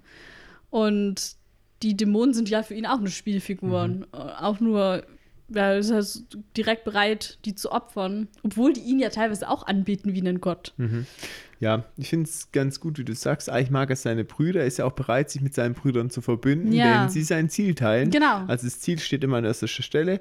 Und traurig oder was finde ich auch Lucifer tragisch macht, er hat, ihm ist halt nichts heilig. Ja, ja. Es gibt nichts, wovor er zurückschreckt. Es gibt nichts. Er ist einfach so voller Zorn und Hass Mhm. gegen Gott, gegen seinen Vater für die Verbannung, dass er alles zerstört. ja. Und das macht ihn so gefährlich und gleichzeitig finde ich aber auch sehr tragisch, weil er halt nichts mehr wertschätzen kann. Er ist eigentlich Ja. schon tot. Ja, schon. Und ich mag halt auch so diese Art, wie er immer sehr ruhig ist eigentlich und so eine überhebliche, selbstsichere Art hat und darin liegt irgendwie dann auch seine Grausamkeit irgendwie. Ich finde es eigentlich, weil ihm Dinge auch einfach egal sind. Mhm. Und ja, genau, er ist halt, er ist immer so, er liebt seine Brüder, aber ist trotzdem bereit, die umzubringen, so. Und hat es mit Gabriel auch gemacht. Mhm. Also es ist irgendwie auf eine Art gruselig, aber auch einfach sehr gut gelungen, finde ich. Genau. Und deswegen Definitiv. Ja. ist Lucifer mein Lieblingsmonster. Das zählt nicht, der gehört doch irgendwie zur Crew und so und das ist doch kein richtiges Monster und Lucifer gehört doch nicht zur Crew. meine ja bloß. zur Villain Crew. Okay. Ja, gut, den Anführer aller Monster oder aller Dämonen, den kann man schon mal auch als. Du weißt, es zählt als Monster. Das zählt schon irgendwie als Monster. Ja, also ich meine, natürlich, Lass ich die jetzt mal durchgehen. natürlich ist es eine sehr offensichtliche Wahl, aber ich dachte, ich muss es jetzt einfach Hä, der war bei mir ja. nicht Platz 1 und nicht Platz 2. so offensichtlich fand ich es gar nicht. Na gut, okay. Kommen wir zu den größten Fails. Ich habe bei dir das Staffelfinale aufgeschrieben. Witzig, das habe ich bei mir auch aufgeschrieben. Und zwar nicht, weil ich es für meinen eigenen größten Fail Ich sehe. Ich habe es auch aufgeschrieben, weil ich dachte, alle Menschen da draußen halten das auf jeden Also, Fall für meinen Ich habe größten gleich Fail. noch Kommentare auch dazu. Und Oh du stehst je. nicht super allein da mit deiner Meinung. Ja, Gott sei Also du bist Dank. nicht die einzige Person auf diesem Planeten. Juhu. Aber ich war mir schon klar, dass alle Menschen, wenn sie sich überlegen, was war der größte Fail von Thomas, sagen, ja, diese Einschätzung der finalen Folge. Und dass du das jetzt auch instant sagst, Ah, ja. wir sind nicht abgestimmt, Leute, das wisst ihr. Wir äh, sind hier immer Freestyle unterwegs. Ähm, bestätigt mich in meiner Entscheidung. Ich habe tatsächlich, weil Kommentare kommen ja im nächsten, nächsten Schritt, Ja. äh, ich habe tatsächlich deinen größten Fail. Ja, was war mein größter Ja, an Fail? den kannst du dich wahrscheinlich nicht mehr erinnern. War auch eher was Kleines, weil es gibt jetzt nicht den Überfail. Aber ich fand schon einen krassen Fail. Das habe ich sogar extra damals schon aufgeschrieben. Das habe ich jetzt nicht mehr What? zusammengekriegt. Wir haben mal sehr intensiv und ich glaube, das war in der Folge, wo wir in dem Botanischen Garten waren. Ich weiß die Stadt leider nicht mehr. Also Ja. ne, Garten Ede kann man auch als Fail schon aufschreiben. Da habe ich ja auch stimmt, was Falsches erzählt. Fail, ja. Dass ich gesagt habe, ja, ja, Garten Ede ist ja im Himmel. Nein, das stimmt so nicht. ja. Aber dein Fail war so, ja klar, und die Theodicee, da kommt dann Gott und der antwortet dann auf die Theodicee. Und es ist in sich so unlogisch, dass die Theodicee die Hä? Frage, ob Das es. weiß ich schon gar nicht mehr. Ja, genau. Da hast du felsenfest, das wäre auch eine mögliche Variante, dass die Theodicee aus. Also geklärt wird im Prinzip durch das, dass Gott darauf antwortet. Und ich auf so vielen Ebenen paradox eigentlich, dass äh, ja diese Theodicee-Frage eigentlich in sich logisch Hä, in zusammenfällt. welchem Zusammenhang haben wir denn darüber gesprochen? Theodicee. Da Ja. ging es ja ganz logisch darum, ob quasi äh, Gott interveniert Ja, oder aber das nicht haben wir doch schon interveniert. viel früher. Das war doch nicht in der Staffel, oder? das haben wir früher besprochen, Ja. aber in dem Fall haben wir nochmal Ah, über die okay. Theodicee Ja, ich gesprochen. erinnere mich echt nicht mehr dran. Das habe ich schon gedacht. Und es war halt so witzig eigentlich, weil die Theodicee-Frage gibt es nicht, wenn Gott antwortet. Weil Ja. das ab, egal ob er ja oder nein oder was, er kann sie nicht beantworten. In dem Moment, wo er den Mund aufmacht, ist die Theodicee-Frage geklärt. Ja, das Dann gibt es stimmt. Gott, egal ob er gut, böse oder was auch immer ist. Ja, aber nee, die Theodizee-Frage ist ja nicht, ob es ihn gibt. Sondern wenn es ihn gibt, warum macht er dann nichts? Nee, die Theodicee-Frage ist eigentlich, gibt es Gott? Hä? ich Theo- dachte, die wäre, wenn es ihn. Also, es ist ja Also die. wenn es ihn gibt, warum lässt er das zu? genau. Ich dachte, das wäre die Theodizee-Frage. Mm, Ja, okay. Ja, okay. Ja, okay, du möchtest auf diese. Okay, alles klar. Nee, jetzt bin, bin ich bei dir. Die Kernfrage ist, wenn es ihn gibt, warum lässt er es zu? Ja. Ne? Okay, alles klar. Und du sagst, ja, gebe ich dir recht. Das ist die eigentliche Theodicee-Frage. Ähm, Klar. Weil a- abgeleitet daraus stellt sich ja die Frage, gibt es Gibt ihn? es ihn? Ja, das ist ja die okay, ja. Grundfrage eigentlich, Ja. die bei der Theodicee mitschwingt. Aber ich gebe dir schon recht, ich glaube ganz offiziell nach der Theorie ist es die Theodicee-Frage, warum lässt er es zu, wenn es ihn gibt? Wenn es ihn gibt, genau, Richtig. ja. Aber ich meine, viel erübrigt sich. Die Frage ist zwar nicht geklärt mit dem, wenn es ihn gibt, warum lässt er es zu? Ja. Aber viel erübrigt sich, wenn es ihn gibt. Ja, dann ist Ja, schon mal viel geklärt eigentlich. mal, dann ja. gibt es ihn und dann gibt es auch eine Motivation. Ja, das stimmt, ja. Und das fand ich ähm, jetzt nicht den Überfehl, wo man jetzt stundenlang drüber lachen kann, aber es war irgendwie witzig, weil das äh, auf einer verschiedenen Ebene irgendwie paradox ist, zu sagen, ja klar, dann regelt er die Theodizee. Naja, Der irgendwie. regelt kurz. Genau, richtig. Fand ich ganz witzig. Okay. Ähm, Kommen wir zu den Kommentaren. Dann, also ich habe jetzt erstmal Kommentare zu unserer letzten Staffelfinalfolge und Ja, so jetzt ein bisschen die. Reaktionen rausgeschrieben. Erst auch von Instagram, das nur so ein paar kurze Kommentare, jetzt mal hintereinander. Äh, hier schreibt jemand, man möchte ihn schütteln. Wen, mich? ja. Dann, ich habe eher Mitleid. Tut mir so leid für Thomas, dass er das für sich so enttäuschend wahrgenommen hat. Oh, danke. Dann- danke für diese Beileidsbekundung. Finde ich echt gut. Nee, wirklich, weil es ging mir echt so. Ja? Ja. Es ging mir ja nahe. Ist ja nicht so, dass ich sage, sondern hätte es ja auch gern anders empfunden. Hier schreibt jemand, ich war schockiert, lässt mich immer noch nicht los. Dann, ich muss gestehen, so ein bisschen bin ich da auch Team Thomas. Nur bei der Sache mit dem Auto nicht. Aber sonst, Danke. Ja? ähm, dann die nächste Person, von Thomas' Meinung dazu werde ich mich nie erholen. Da denkt man, man kennt Leute und dann sowas. Und dann, er weiß schon, dass das eine der besten Folgen ist. Fragezeichen, Fragezeichen. Und dann aus dem Staffelfinale hatte ich kein Trauma, aber nach Thomas Meinung schon. Naja, ich musste sehr. Ähm, Können wir nochmal über den größten Fail sprechen? Die Meinung ist schon sehr eindeutig. genau, jetzt habe ich ein paar längere Sachen von Discord. Und da sind auch Sachen dabei, die für dich sprechen. Deswegen wollte ich das auch nicht vorenthalten, dass du nicht der Einzige in dieser Meinung bist. Puh. Glückskeks hat geschrieben: Hi, ihr Lieben. Geiler Name übrigens. Nach lange schreibe ich mal wieder was. Auch wenn ich Kritik an der Story immer schlecht verkraften kann, aber ich gebe Thomas an vielen Punkten recht. Auch wenn ich mich vielleicht jetzt, auch wenn mich vielleicht jetzt Leute hassen, aber die ganze Lisa Benz Storyline finde ich irgendwie so naja. Ganz wie Thomas sagt, die ist auch nur dafür da als Happy End für Dean.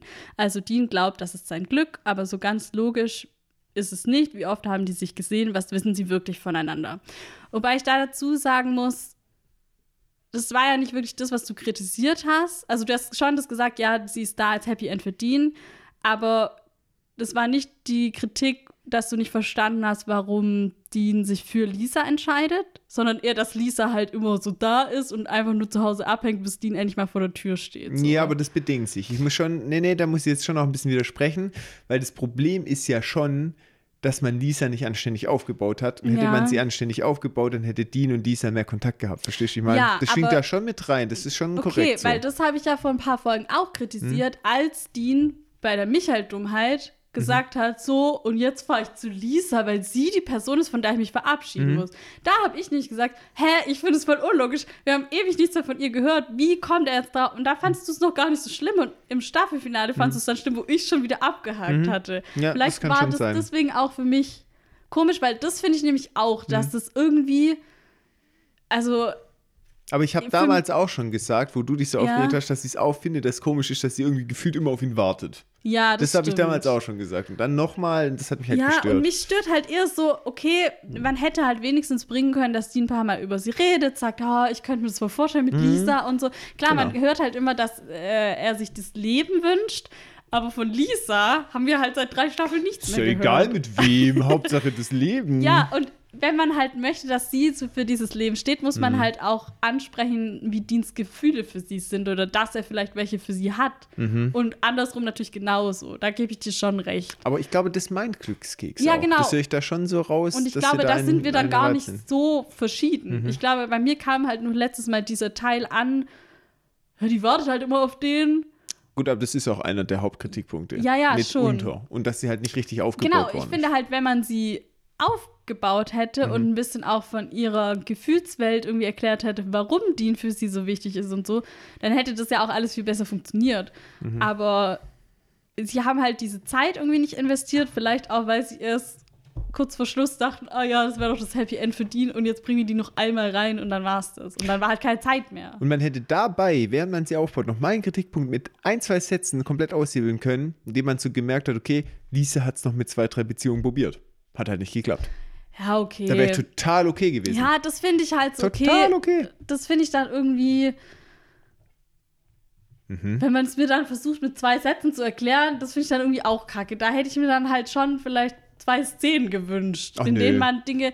Ich finde halt immer. Da wär's also, okay gewesen. Das ist ja auch so ein altes TV- oder Filmding, Show, don't tell. Mhm. Also zeig was und erzähl's nicht einfach nur. Und da hätte ich mir dann mehr gewünscht, dass man halt was sieht. Mhm. Oder dass man wenigstens einfach ein bisschen mehr aus ihrer Gefühlswelt mitbekommt. Keine Ahnung. Ich, ja. Aber wir Aber geben glaub- Glückskeks auf jeden Fall genau, recht. so unterschiedlich sind wir da gar nicht.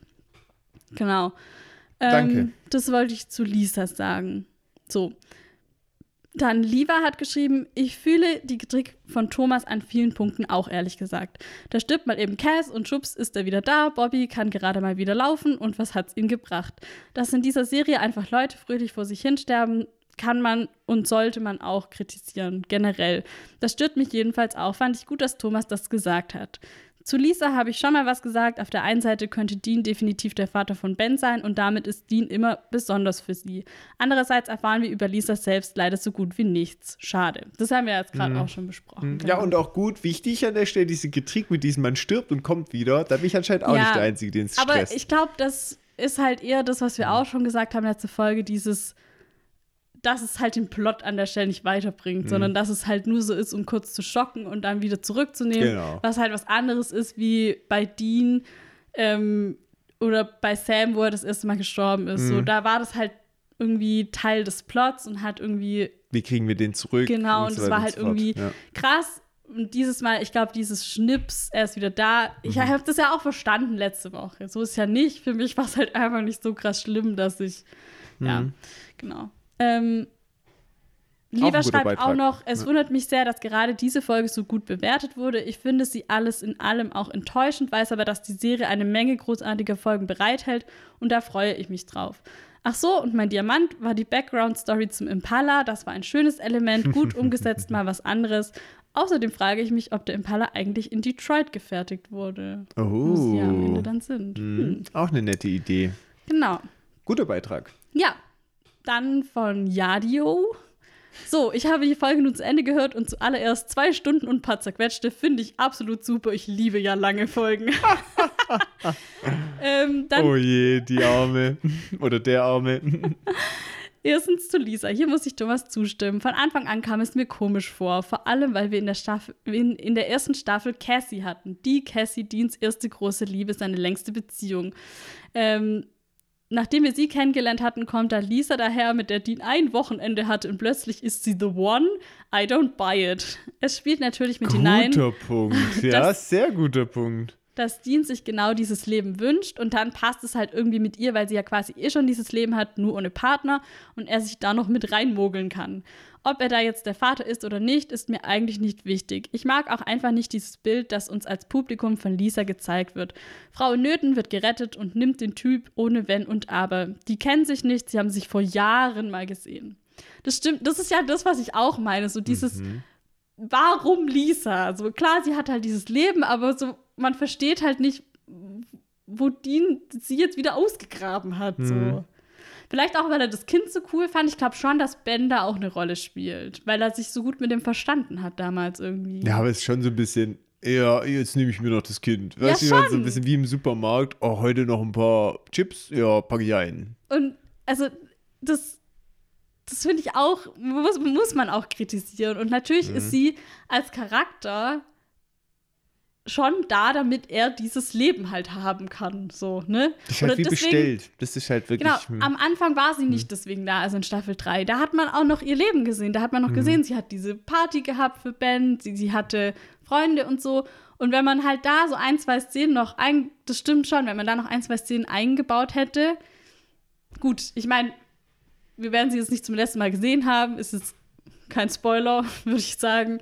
Ähm, vielleicht erfahren wir auch noch ein bisschen was, aber ich denke eigentlich, dass es schon stimmt. Und ich, mich stört es halt auch, wenn, wenn ein Char also wenn man halt so merkt, dass ein Charakter so rausgezaubert wird, ah ja, hier ist sie wieder, weil Dean braucht jetzt irgendjemand. So. Und das hat mich schon auch gestört. Das, da denke ich, sind wir uns einig. Ja. Okay. Gut gemacht finde ich auch, wie Dean ja auch ein bisschen mit dem Gedanken hin ist, also äh, zu dem Auto und so, ne?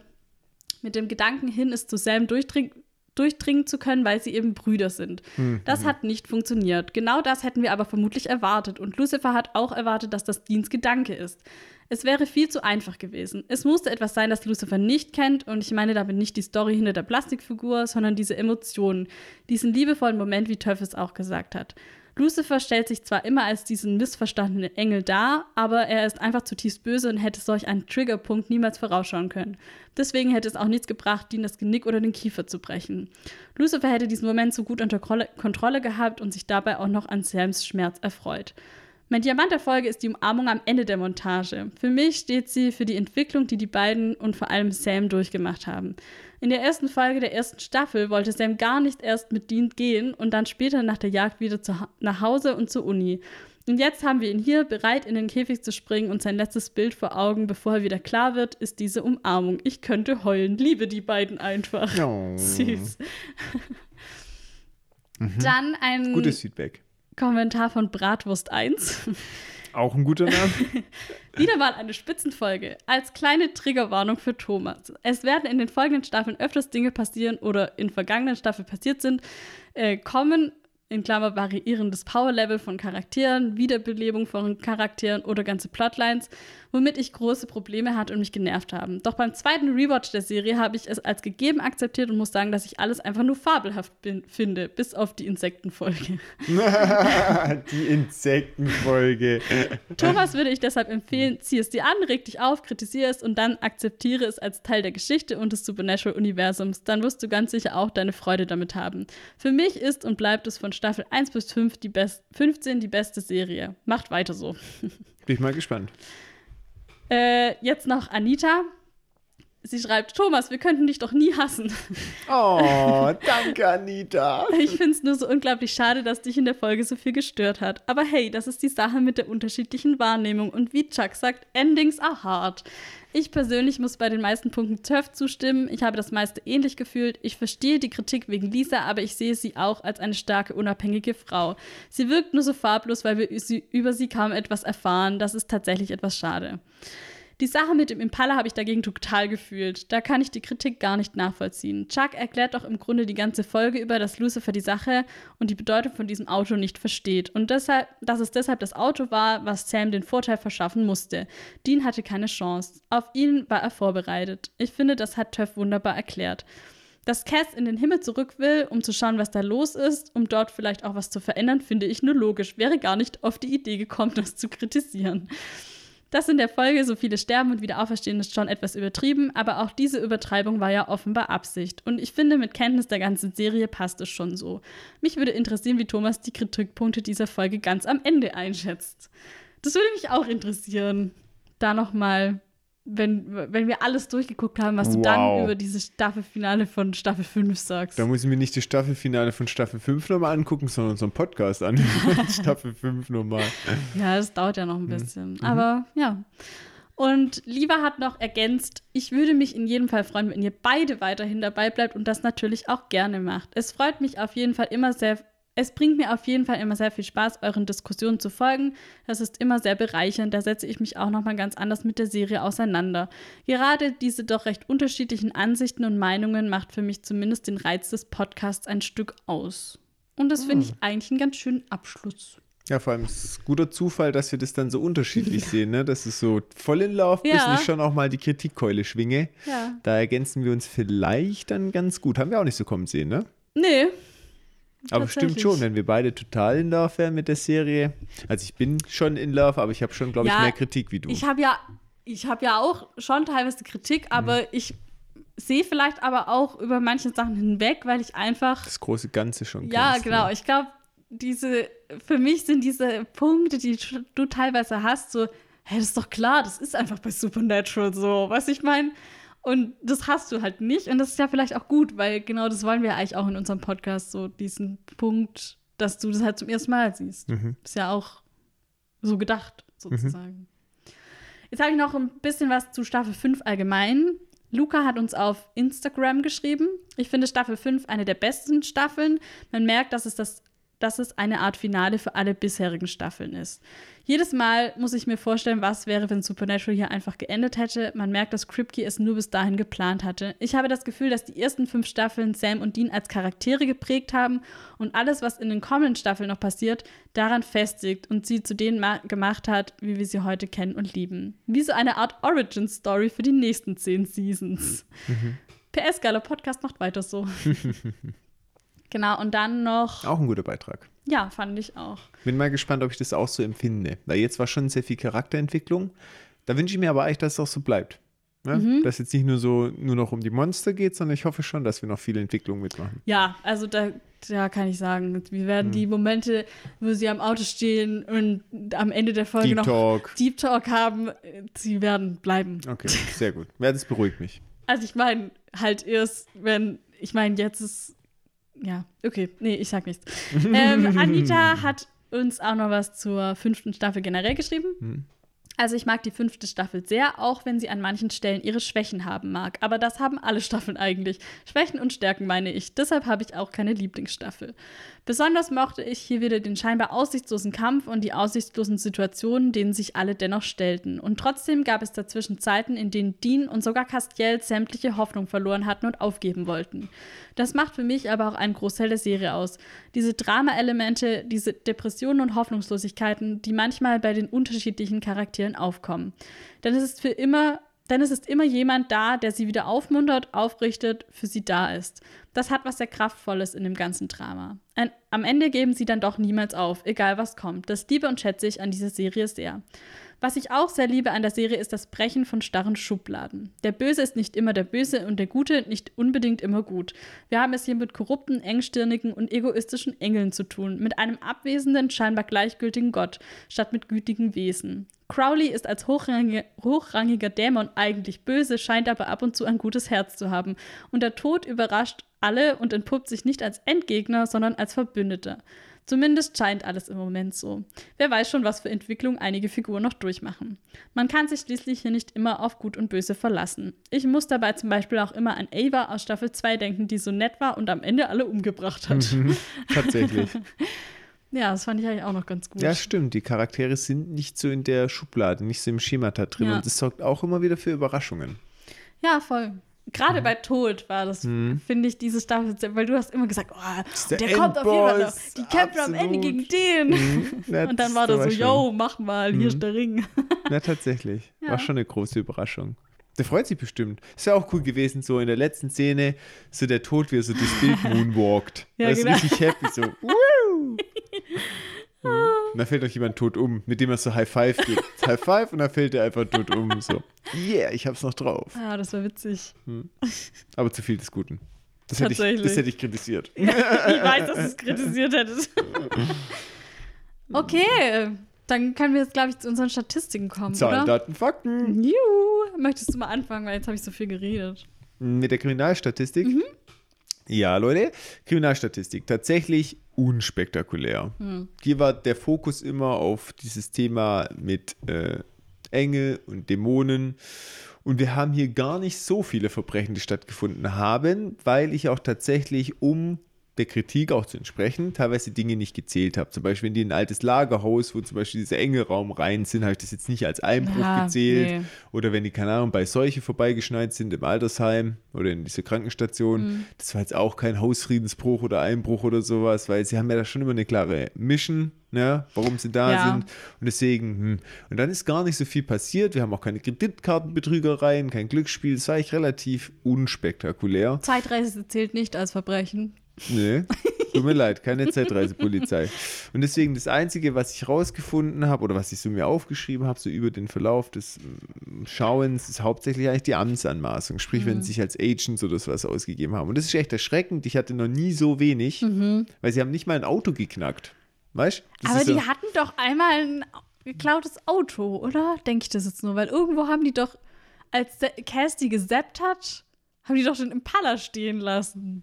Ja, und da musste so. Bobby den hinterherfahren. Hm, ah, ich weiß. Oder hat Cassie dann einfach weitergesappt? Hm. Ich weiß es nicht. Kann mehr. auch sein. Na gut, auf jeden Fall, da Vielleicht hat man auch nicht gesehen, wie sie das Auto knacken, sondern sie saßen Ja, auf einmal drin. sein, Wer ja. weiß, vielleicht haben sie es gekauft.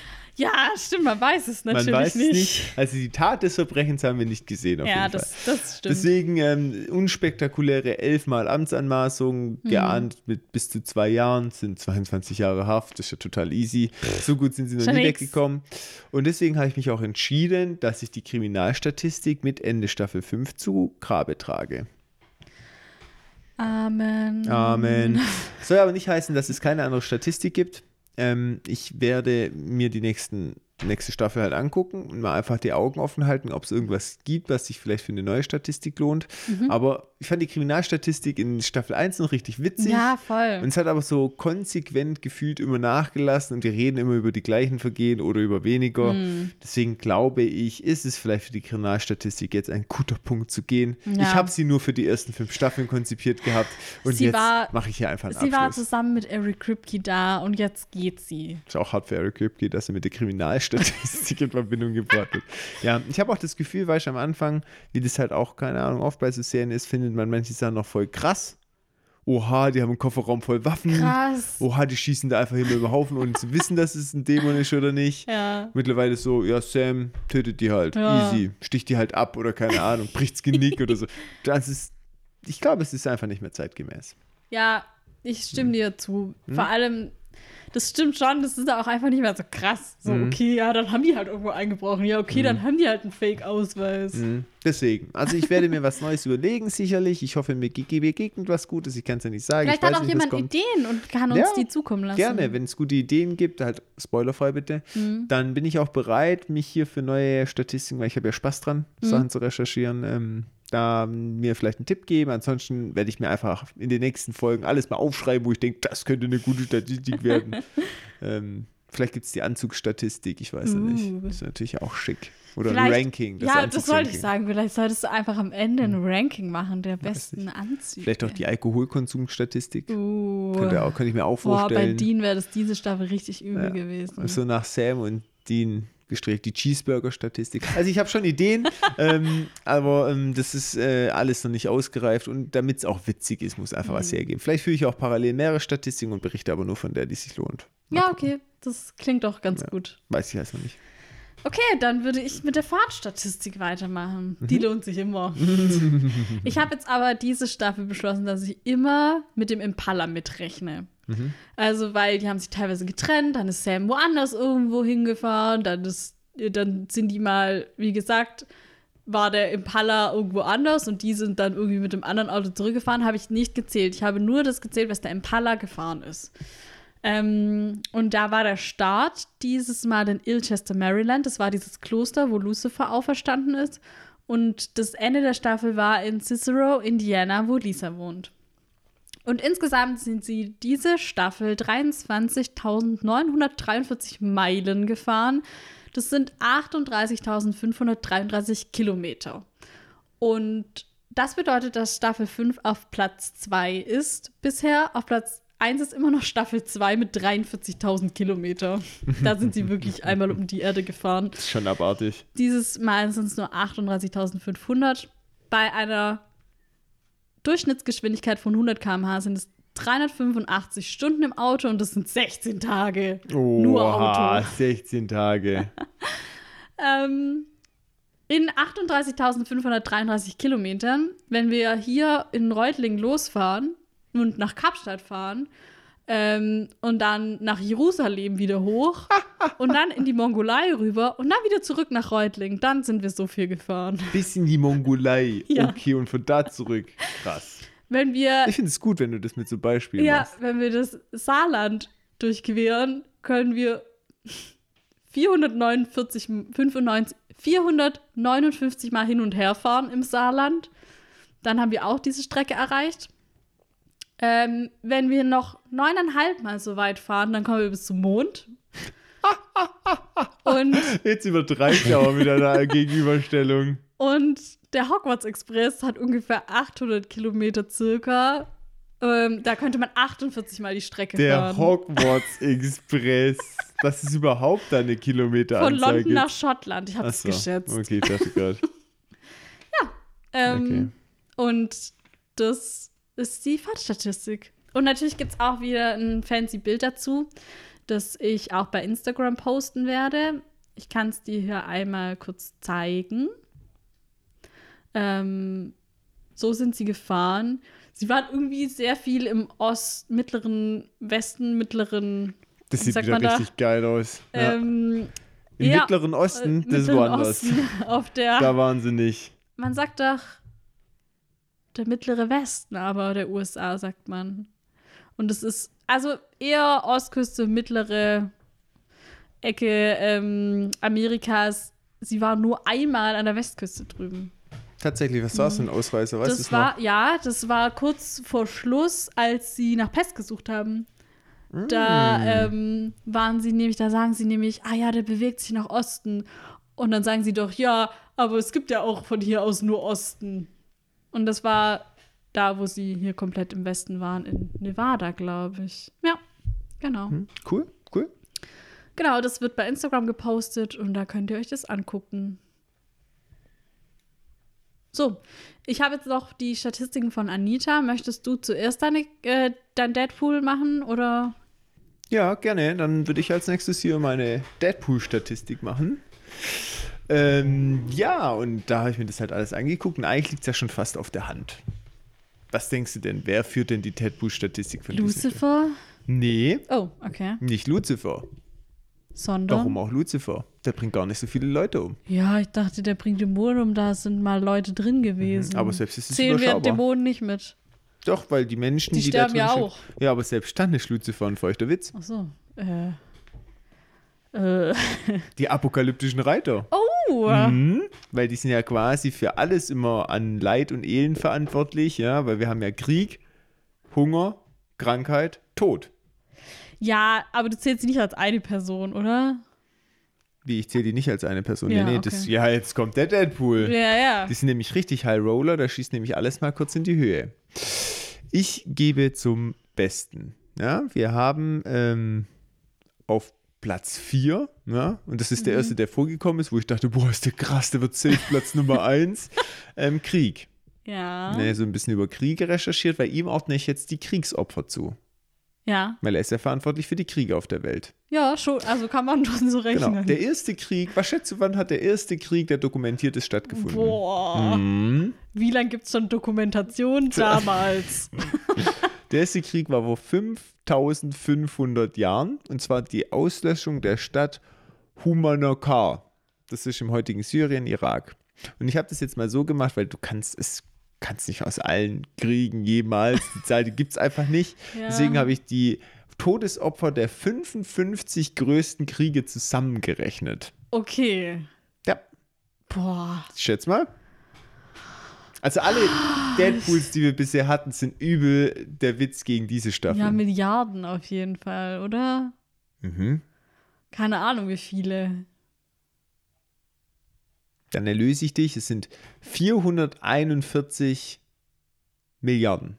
Boah. Nee, halt, stopp, stimmt nicht. Stimmt nicht, sorry, aus den 55 größten Kriege, weil der lässt schnell nach. Ich korrigiere, es sind 441 Millionen. Millionen. Ja, genau. Und 130.907. Also es sind keine Milliarden, soweit sind wir nicht. Aber weil äh, es gibt große Events, wo viele gestorben sind, da lässt es relativ schnell nach in der Staffel. Aber ich habe trotzdem mal so die Top 3 aufgestellt, weil das ist eigentlich schon makaber, wenn es um Kriege geht. Ja, Ja, tatsächlich, nichtsdestotrotz, ja. es geht ja um die Zahlen, Daten, Fakten. Platz 3 ist der Taiping-Aufstand, sind 44,7 Millionen gestorben, allein in Mhm. diesem Aufstand. Dann haben wir Platz 2, die mongolische Expansion, also alles quasi rund um äh, Mongolen, wo die Mhm. sich halt ausgebreitet haben, kennt man ja auch die Geschichte, dass sie ja bis Österreich sind. Ähm, hat 52,9 Milliarden Millionen Leben gekostet, ging äh, über knapp 20 Jahre und Platz 1, traurig aber war der Zweite Weltkrieg. Habe Mhm. ich mir gedacht. Genau, richtig. Ähm, 58,3 Millionen innerhalb Boah. von nur sechs Jahren. Ja, das andere Das war aber schon 20 makaber. Jahre. Genau, Überleg richtig. mal. Überleg mal. Das ist schon makaber. Ja. Aber mit dieser erschreckenden Statistik ist Krieg auf Platz 4 der apokalyptischen Reiter. Wow. Auf Platz äh, Nummer 3 haben wir die Pest. Mhm. Ähm, und da ist es auch ziemlich schwierig für Krankheitsstatistik zu finden, weil es wurde noch weniger dokumentiert wie Kriege quasi. Und deswegen habe ich mal alle Krankheiten nur, nur aus dem 20. Jahrhundert. Also wir sprechen von 1900 bis 2000. Wenn man da die Krankheiten zusammenrechnet, dann kommen wir schon auf eine Billion 675 Milliarden 500.000, äh, 500 Millionen. Ja? Also Krass. 1,7 Billionen Todesopfer. Krass. Das ist eigentlich äh, irgendwie unvorstellbar bei einer Bevölkerung von 8 Milliarden Menschen. Ja. Das passt irgendwie gar nicht zusammen, wie das funktionieren soll. Nee. Aber ähm, es merkt man mal, wie viele Menschen wir wären, ja. wenn wir quasi die, also wenn es keine Krankheiten gäbe. Wenn alle Krankheiten geheilt werden würde, das, dann würde die Bevölkerung explosionsartig nach oben schießen. ja, klar, das, äh, ja. Krass, hey. Mhm. Und ähm, in diesem Jahrhundert haben wir quasi, und man muss ja auch sagen, früher waren Dinge einfach nicht heilbar. Wir haben internationale Atemwegserkrankungen, ist auf, ah, ich fange mit Platz 3 an, shit, jetzt habe ich Platz 1 verraten. Platz 3 sind Durchfallerkrankungen, ja, 226 Ja. Millionen. Ja, und das ist einfach schon krass. Und dann kamen Pocken. Pocken waren ein richtiges Problem. Platz 2, 400 Millionen. Das heißt, durch Mhm. Krass, Pocken sind gedacht. fast so viele Menschen gestorben wie durch alle, also 55 größten Kriege der Menschheitsgeschichte. Es gibt Mhm. Aber, finde ich, auch ein gutes Gefühl, ne, Ja. dass wir Menschen im Krieg immer noch wenigstens im Vergleich zu Krankheiten eine Nullnummer sind. Immerhin, ja. Immerhin. Ja, Ja. Wow. Und Platz 1 sind Atemwegserkrankungen, Mhm. allein die Lungenentzündung hat halt schon getötet. Ja, klar. 485 Millionen. Hätte ich nicht gedacht, dass es Platz Mhm. 1 ist irgendwie, aber krass. Und da ist es halt auch so, deswegen ist die Zahl so erschreckend hoch. Ähm, das lässt nicht so stark nach. Ja? Mhm. Die Platz 4 Krankheit hat immer noch viele Todesopfer, Platz 5, 6, 7, weil bei den Kriegen geht es relativ schnell. ja, ja, ja. Ja, klar. Und dann hast du halt auch noch so Events, weißt die Pest ist ja so dieses, Mhm. wow, voll schlimm, voll krass, ein Drittel der europäischen Bevölkerung, Mhm. die war halt 1346 Ja. bis 1353, das waren nur 25 Millionen. Weil halt damals die War halt Bevölkerung recht kurze dünn war. Zeit genau, dann, richtig. ja. Und halt, weil es noch nicht so viele Menschen gab. Ja, klar. Weniger die Zeit, sondern die Anzahl der Menschen. Und Mhm. im 19. Jahrhundert ist die Erde halt schon sehr dicht bevölkert. Ja, klar. Und da hauen halt solche Erkrankungen wirklich absolut betrachtet Mhm. mehr rein. Schlimme Sache, kommen wir zu Platz 2. Du Mhm. kannst dir denken, Hunger. Hunger. Und da gibt es keine richtige Statistik über Zeit, aber ich habe ihn trotzdem auf Platz 2 gesetzt, weil jährlich aktuelle Zahlen, ja, jetzt nicht aus 2022, aber wir sind nach 2000, Mhm. sterben 30 bis 40 Millionen jedes Jahr an Hunger. Mhm. Und diese Zahl hat sich deutlich verbessert. Mhm. Ja, diese Voll Zahl krass. war viel schlimmer. Ja. Und deswegen, ich, man braucht es gar nicht hochrechnen, weil 30 bis 40 Millionen jedes Jahr. Das ist so übertrieben viel. Man kann sich das Krank. gar nicht vorstellen. Krank. Das ist wirklich krank, ja. Und ich glaube, das ist in, also wir kommen von einem Zeitpunkt, wo es noch viel schlimmer war und es hat jetzt Mhm. abgenommen. Klar, durch das, dass auch hier wieder der Faktor, es gab ganz früher weniger Menschen, das wird natürlich ja, auch auch dazu früher sind schon. Leute an Hunger Richtig, gestorben. Genau. Das ist halt noch bevor, ja, Hunger ist halt allgegenwärtig. Mhm. Und deswegen für mich der äh, Platz 2 in der Deadpool-Liste und Platz 1, weil am Ende vom Tag alles zusammengerechnet. Ja, aber da würde ich jetzt argumentieren wollen. Weil ich würde sagen, Tod bringt ja niemanden um. Mhm. Der holt die ja nur ab und bringt die weiter. Deswegen würde ich sagen, nee, niemand stirbt an Tod. Oder man mein? argumentiert so, dass alle seine drei Brüder für ihn arbeiten Richtig. Endeffekt. Ja, aber ich würde halt sagen, man stirbt an Pest Mhm. und ist dann tot. Mhm. Aber man stirbt nicht durch ihn. Okay. Ja, das lasse ich mir auch gefallen, weil mit Krieg, Pest und Hunger haben wir eigentlich alles äh, abgegolten, außer die natürliche Altersschwäche. Mhm. Wenn jemand wirklich einfach Aber auch dann ist es ja dann irgendwie, was weiß ich, dann hast du ein super schwaches Immunsystem und dann kommt der Husten und dann stirbst du halt daran. Also meistens ist es ja klar, im Prinzip stirbst du an einer Altersschwäche, aber es ist ja nicht so.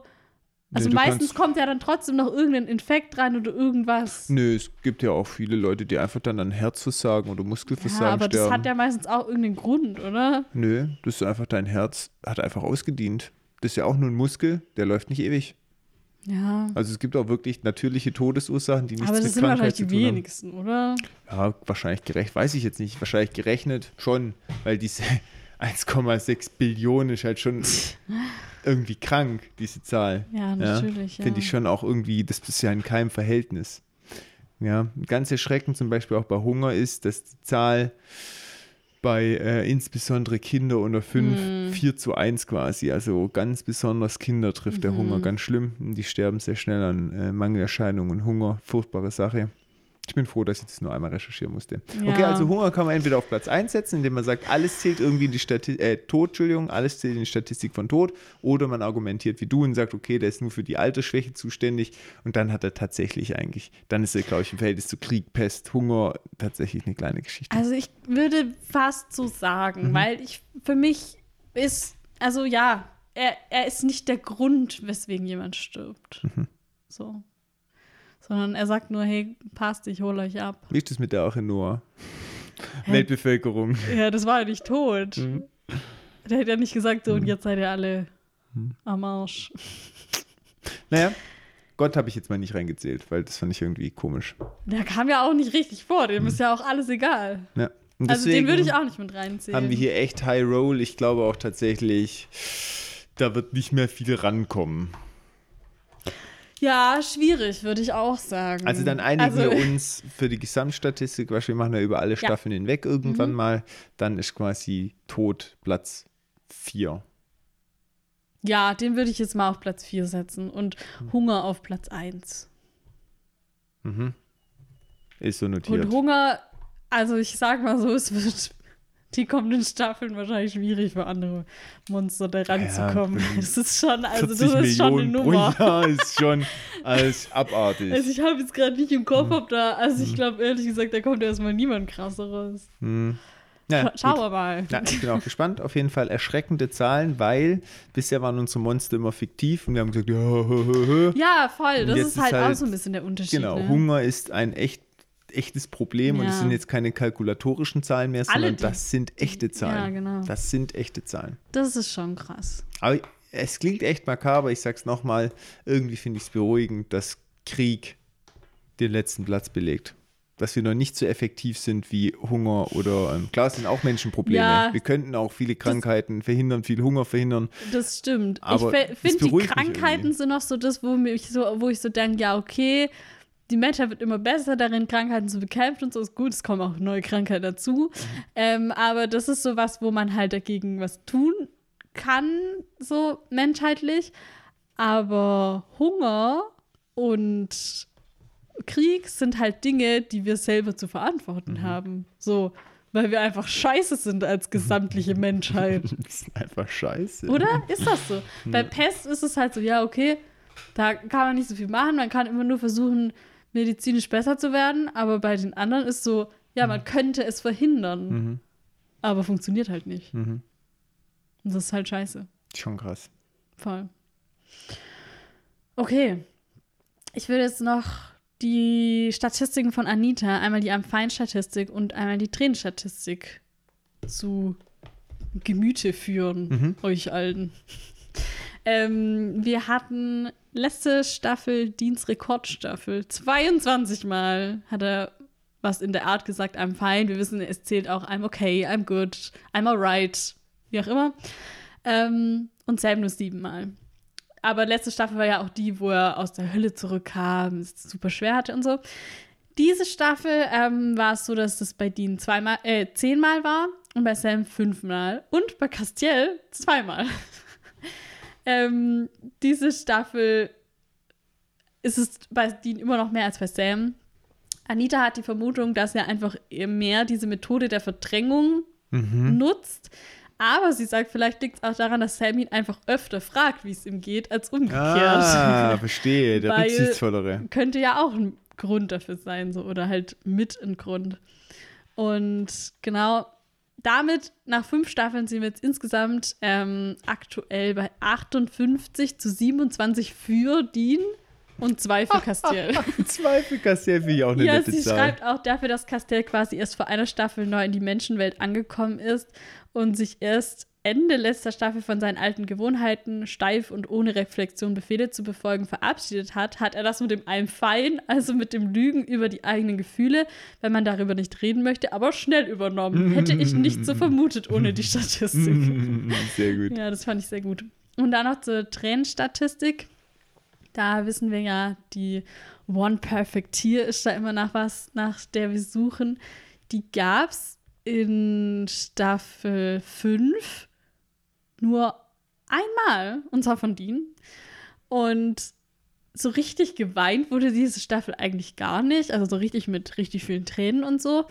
Und wir hatten nur so öfter mal so, dass man halt Tränen in den Augen erkannt hat. Es war fünfmal bei Dean, zweimal bei Sam. Also wir merken irgendwie, dass es eine emotionalere Staffel vielleicht für Dean war.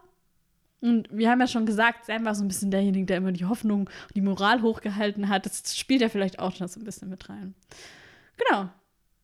Dann sind wir mit den Statistiken, glaube ich, am Ende. Vielen Dank, Anita. Dankeschön. Und damit sind wir auch so ein bisschen am Ende der Folge angekommen. Wir wollten uns nochmal bedanken bei euch allen, dass ihr zuhört, uns schreibt, euch beteiligt auf dem Discord, auf Instagram, wo auch immer, dass ihr Bock habt auf den Podcast und wir haben auch noch Bock drauf. Und ich möchte auch dir danken, Thomas. Mir macht es immer noch Spaß. Ich freue mich noch auf jede Podcast-Folge. Wenn ich so weiß, nach so einem Arbeitstag, ah, jetzt komme ich heim, aber heute Abend nehme ich Podcast auf. Dann freue ich mich immer.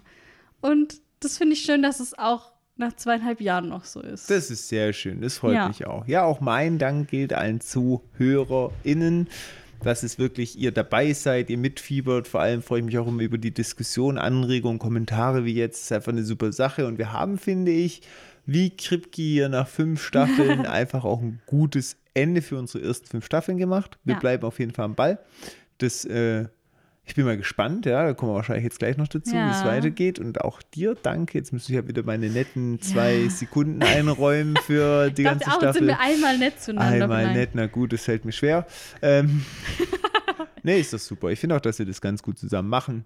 Ähm, finde gut, dass wir es non-commercial machen, dann steht kein Druck, wir machen es Ja, einfach ganz locker. Und das ist dann auch immer so, dann kommt man halt auch gerne hierher, wenn wir hier gemütlich in deinem professionellen Studio Mhm. im Wohnzimmer sitzen. und das ist eigentlich eine gute Sache. Ja, und Ideen über für Insta und so. Es ist halt ein Hobby geworden. Ja, schon. Mhm. Ein sehr zeitintensives Hobby, aber ein Hobby. Ja, stimmt. Ja, aber man macht es gern. Genau.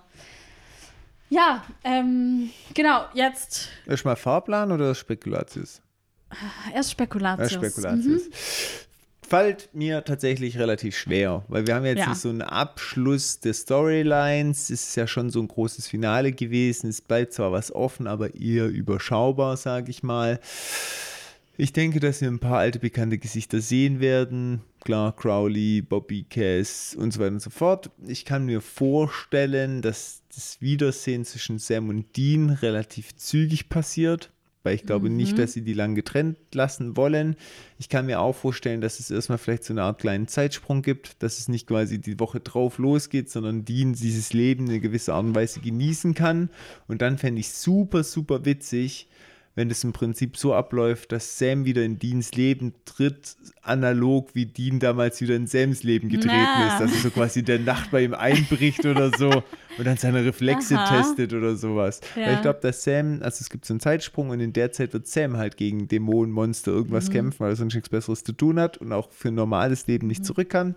Und Dean wird schon dieses normale Leben, glaube ich, ein bisschen genießen. Und dann ist vielleicht so, dass bei Dean irgendwie, dass Sam sich zu erkennen gibt, weil es eine Bedrohung gibt für Dean und Lisa und Ben.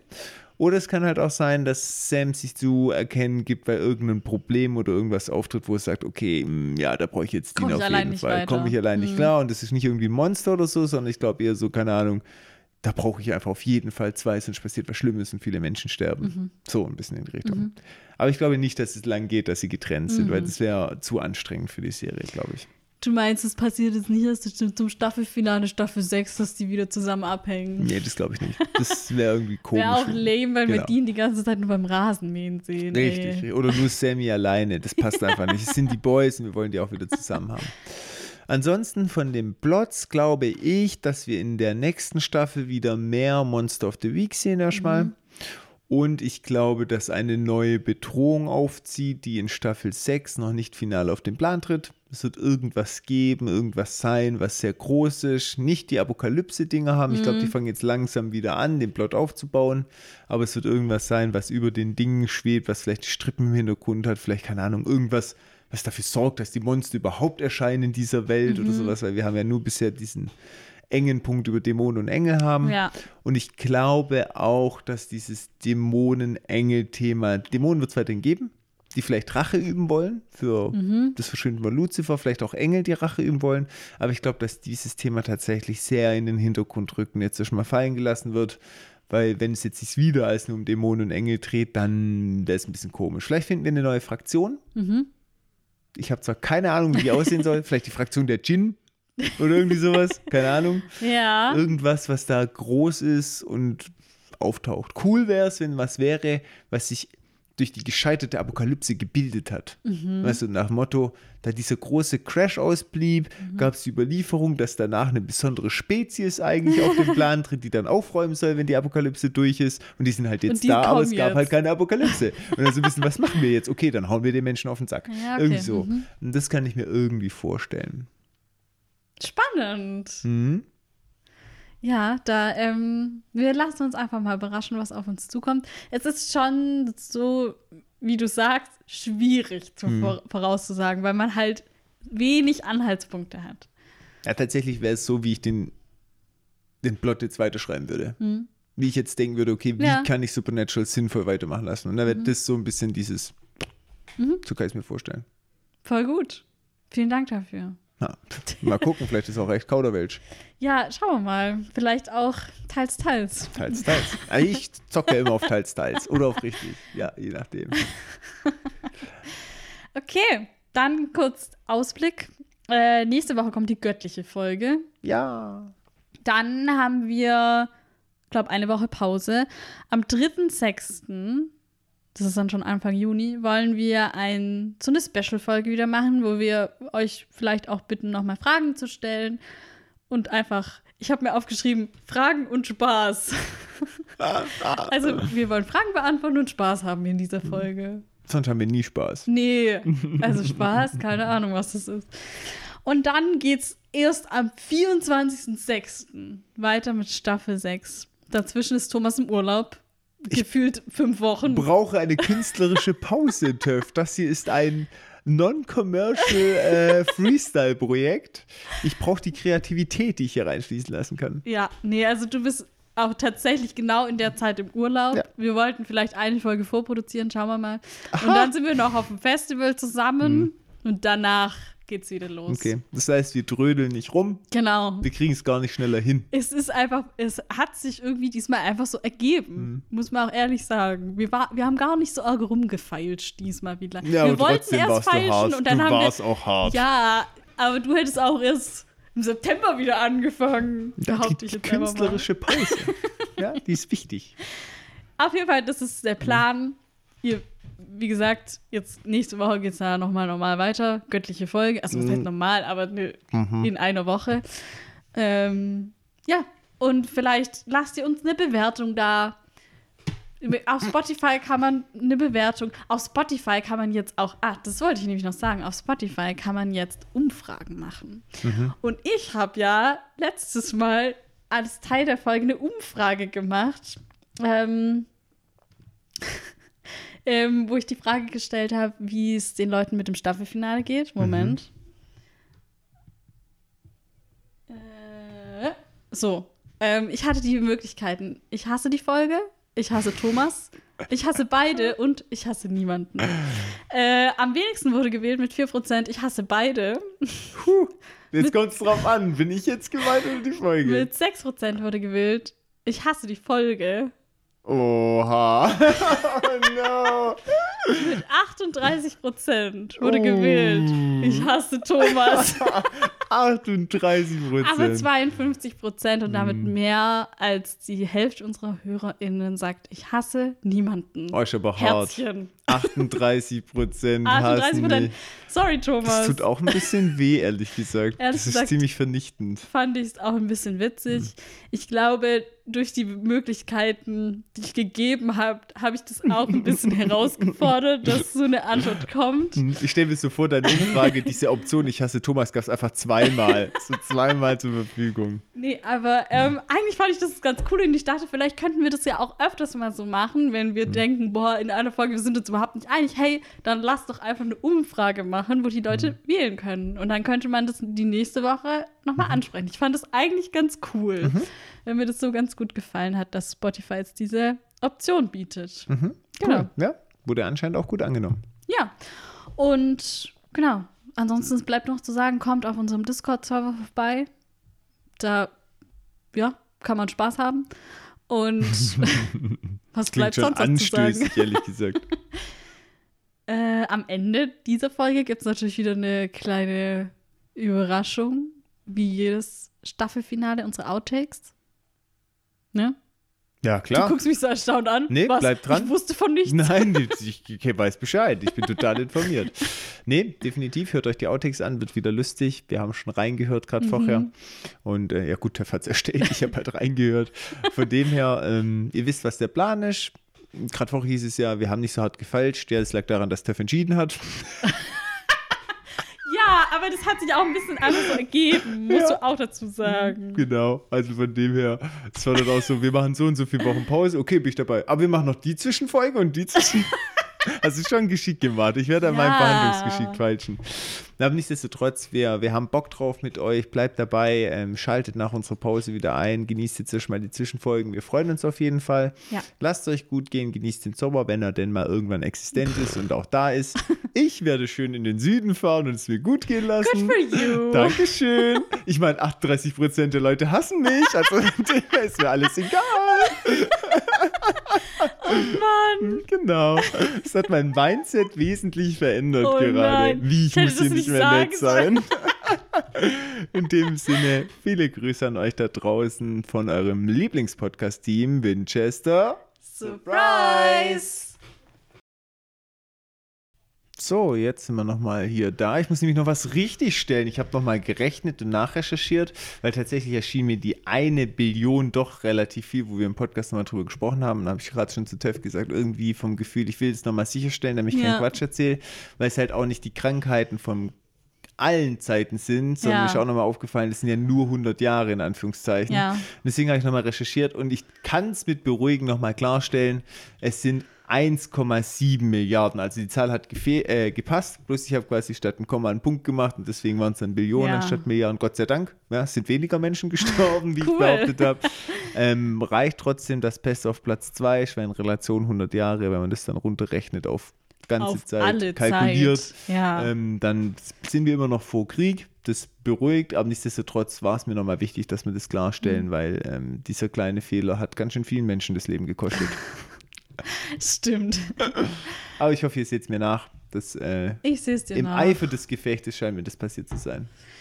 Okay, jetzt aber wirklich tschüss. Tschüssikowski!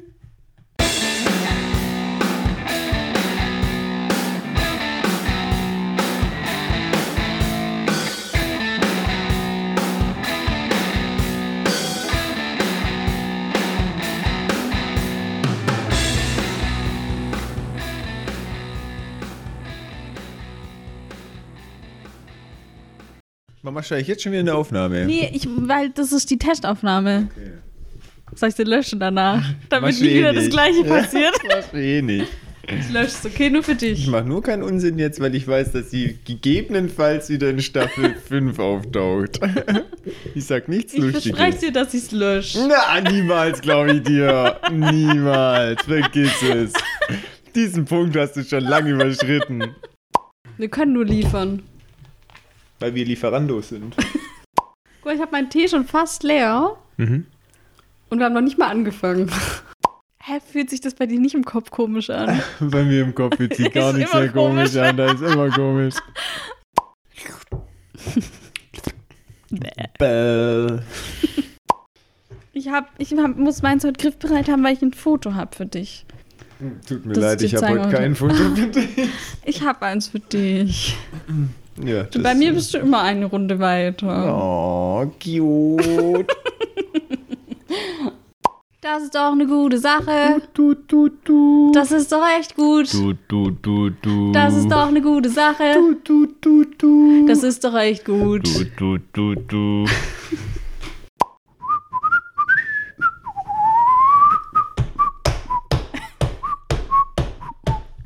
Kann es nicht gutheißen, dass Pistazien zu teuer sind. Und Nicht mal im Internet habe ich das gefunden. Und wenn es im Internet das nicht gibt, dann gibt es wirklich nicht. Das ist ein, äh, wie soll ich sagen, wie als würde dir ein Grundnahrungsmittel fehlen.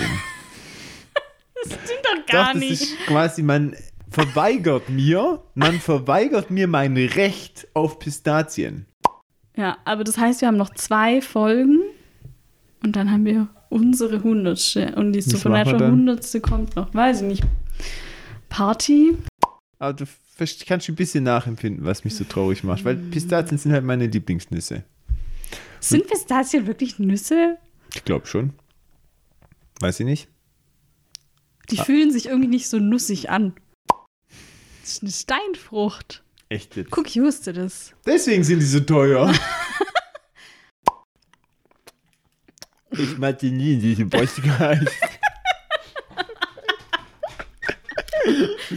ja, meh.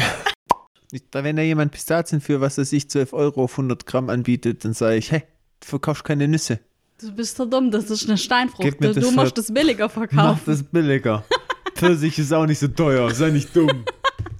Genau. Ah, Ich hab so ein Pfeifen im Ohr. Was ist das? Kaputt. Irgendwie ist es kaputt.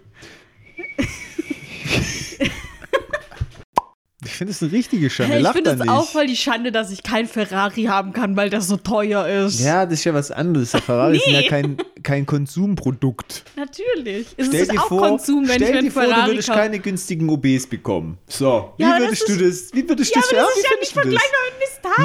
Natürlich finde ich das vergleichbar. Nein. Das ist für mich einfach ein Grundnahrungsmittel. Nein. Doch. Stell dir vor, Brot wäre affig teuer. Ihr müsst heute am Orbit gange. Ha, was ist Orbit? Vielleicht so auf 6 rum. Sechs Uhr rum ist okay, fangen wir halt schon um sechs Uhr morgen jetzt Du an. bist verrückt. Ah, sollen wir loslegen? Erst wenn du mir eine plausible und gehbare Lösung für mein Pistazienproblem darlegst. Ess keine Pistazien. Ja, ich habe auch viel geleistet. Echt? Komm, ich zeig Hast dir du auch das so mal. schön geschrieben wie ich? Ja, guck mal. Look at this. Wow! Ist es nicht schön? Fast nichts Mm. durchgestrichen. Ah, da ein kleiner Ausreißer. Ja. Fast nichts durchgestrichen, als wäre das so ein Qualitätsmerkmal. Na äh, Gott. jetzt, jetzt wart kurz, wart kurz. Ja, Vasile, Neue jetzt. Neues so Gott, jetzt wart kurz. sage mal. Ich denke, das geht schnell. Ja, du, also. Hast so um die 50 Minuten Oh, das ist aber schon lang. pro Folge. Rechnen wir mal eine Ah, Stunde, das müssen wir, müssen wir schon rechnen. Und wie viele Folgen sind's? Zehn. Also. Das sind halt 10 Stunden, gell? das sind halt zehn Stunden, deswegen sag ich ja. Das geht Sechs jetzt. geht's los. Ja, tatsächlich, das geht nicht. Was mich richtig ärgert, ist, dass ich voll oft mit Thorsten verwechselt werde. Die Leute sagen, oh, wir wären uns so ähnlich. Ja, ja, ja, aber also ehrlich gesagt, wo ich euch beide noch nicht so gut kannte, da ging es mir schon aus, so dass ich halt dachte, boah, am Anfang war es schwierig, euch auseinanderzuhalten. Da Inzwischen mach habe doch ich, mit Thorsten den Podcast. du, heute wäre recht mög wär. Aber ich hab's vergessen, Ja, weil wir gestern erst vom Skifahren gekommen sind. Doch, ist das da ernst? doch, Jetzt ist da habe ich halt morgen gedacht, wo ich aus dem Haus gegangen bin, hat das Ja, Kreuz jetzt ist der. Kunde immer voll. Und Jetzt jetzt? ist der Eimer voll. Hey, jetzt ist das erst wieder in vier Wochen. Und der ist voll. Ah, Aber was machst du mei. denn jetzt? Beim Nachbartopfer nein, oder? Hi, oh, der merkt es nicht. Irgendwas ist komisch. Ich finde auch. Warte Ach, mal. du bist es. Sam verschwindet und Michael sagt halt, dass er Sam jetzt zurückgeschickt hat nach Hause in die richtige Zeit. Und Guten Abend. Nehmt ihr noch auf? ja, Ach, das ist ja doof. Also, das war uns jetzt nicht bewusst. Seit sie aus dem Albisch rausgelaufen Wirklich? sind, arbeiten sie Ich da dran. Nö, das war gerade eine spontane Entscheidung. Bleibt das drin? wir sind kurz vor Schluss. Nee, das bleibt nicht drin, euer Gesappel. Es reicht, wenn unser Gesappel drauf ist. So, jetzt hier wird gearbeitet. Ciao.